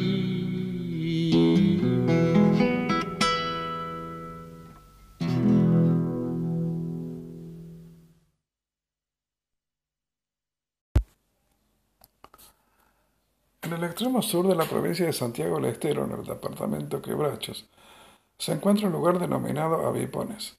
Fue primero una conocida reducción y luego un fortín contra los pueblos originarios. Los avipones eran ágiles y jinetes y en continuas correrías atacaban iglesias y tránsito en Santiago, Córdoba y Buenos Aires. En 1795 se estableció un fortín junto a los deslindes de la antigua reducción. En Santiago del Estero, reducciones y fortines tuvieron una doble aspiración, ser focos de civilización y centros de formación espiritual. La Compañía de Jesús se afincó en Santiago del Estero en 1585 con la llegada de los padres Alonso de Barzana, Francisco de Ángulo y el hermano Juan Villegas. Entre estos se destaca la figura del padre Barzana, filósofo y politólogo, que con otros se aplicaron a la reducción de infieles. Los avipones eran conocidos desde 1595, cuando los padres Alonso de Barzana y Pedro Añasco salieron de Santiago y en el Chaco realizaron misiones con ellos. La primera reducción se fundó en el Chaco y uno de sus fundadores fue un santiagueño, Cristóbal Almaraz, cautivo de los avipones, lenguaraz del cacique Alaquín. Ambos decidieron solicitar ayuda al gobierno de Santiago para fundar un pueblo y vivir en paz. El gobernador Barreda fundó la reducción de Concepción del Bermejo, mandó construir una capilla de adobe, envió a los religiosos José Sánchez y Bartolomé Araos, les entregó 40.000 cabezas de ganado como contribución de los santiagueños a la fundación. De este modo, los avipones tuvieron su inicial hábitat en las riberas norteñas del Bermejo. Un jesuita austríaco, Martín Dobrindshofer, Actuó entre ellos desde 1750 a 1762 y luego publicó una obra con abundante información. Razones de orden geográfico obligaron al gobernante a trasladar la reducción hacia las costas del Salado con la activa participación del jesuita doctrinero José Sánchez. Nace así la purésima concepción de avipones, se levanta la capilla, se construyen tres ranchos y se marcan solares. Los avipones vivían en estado primitivo, andaban desnudos a pie hasta que utilizaron el caballo y se hicieron diestros jinetes. Las mujeres usaban una manta llamada keyapi. Algunos vestían ropa suelta de lana desde el hombro al talón. Otros usaban mantos de pieles. Se pelaban la cabeza desde la frente y se dejaban una trenza atrás. Usaban tatuajes, se pintaban, se curtían la piel con espinas. Fueron cazadores, recolectores y pescadores. Ocasionalmente sembraban algún poco de maíz o de zapallo. Comían carne cruda. Por el olor que despedían, los llamaban abapone, que quiere decir hombre hediondo. Celebraban su fiesta con borracheras a base de guarapo y aloja de algarroba. Ya en el siglo de la libertad y de la independencia, la reducción se convirtió en fortín y lo que es más triste, en lugar de confinamiento de destierro. En 1817 el general Belgrano nombró al vigarero Juan Felipe Ibarra jefe del Fortín. Ibarra desempeñó esta función hasta que asumió la gobernación provincial de 1820. A mediados del siglo XIX hace su aparición el coronel Juan Manuel Fernández, devoto de la Virgen de Sumampa, que realizó varias persecuciones a los pueblos originarios. Una de las más importantes se produjo cuando los avipones se apoderaron de la imagen de Nuestra Señora de la Consolación sacándola de la capilla del fuerte de Aveipones y siendo rescatada por él mismo. Su más eh, profundo rencor por estos pueblos originarios se conoció a partir del asesinato de su hijo, que estaba al mando de un contingente militar que fue emboscado por los avipones en el paraje denominado Árbol de Gallo. Lo mencionado dio motivo a que el comandante Fernández preparara el golpe final que exterminase esta tribu siendo ayudado por el sargento Olias Cava, lo que se llevó a cabo en 1850. Según De Lulo, Avipone se mantendrá en su calidad de fuerte de importancia para el resguardo del territorio sureste de la provincia hasta que en 1858 se establece una colonia agrícola ganadera con apoyo de la nación dirigida personalmente por Manuel y Antonino Tahuada. El gobierno de la nación, por decreto número 112.099 del 24 de enero de 1942, declaró al sitio lugar histórico. Hoy no queda ningún vestigio de dicho fuerte. Fuente Díaz de Raed Sara, las reducciones. Vileras, petacas, avipones. Doctor Oreste Dilulo, Reducciones y Fortines, 1959.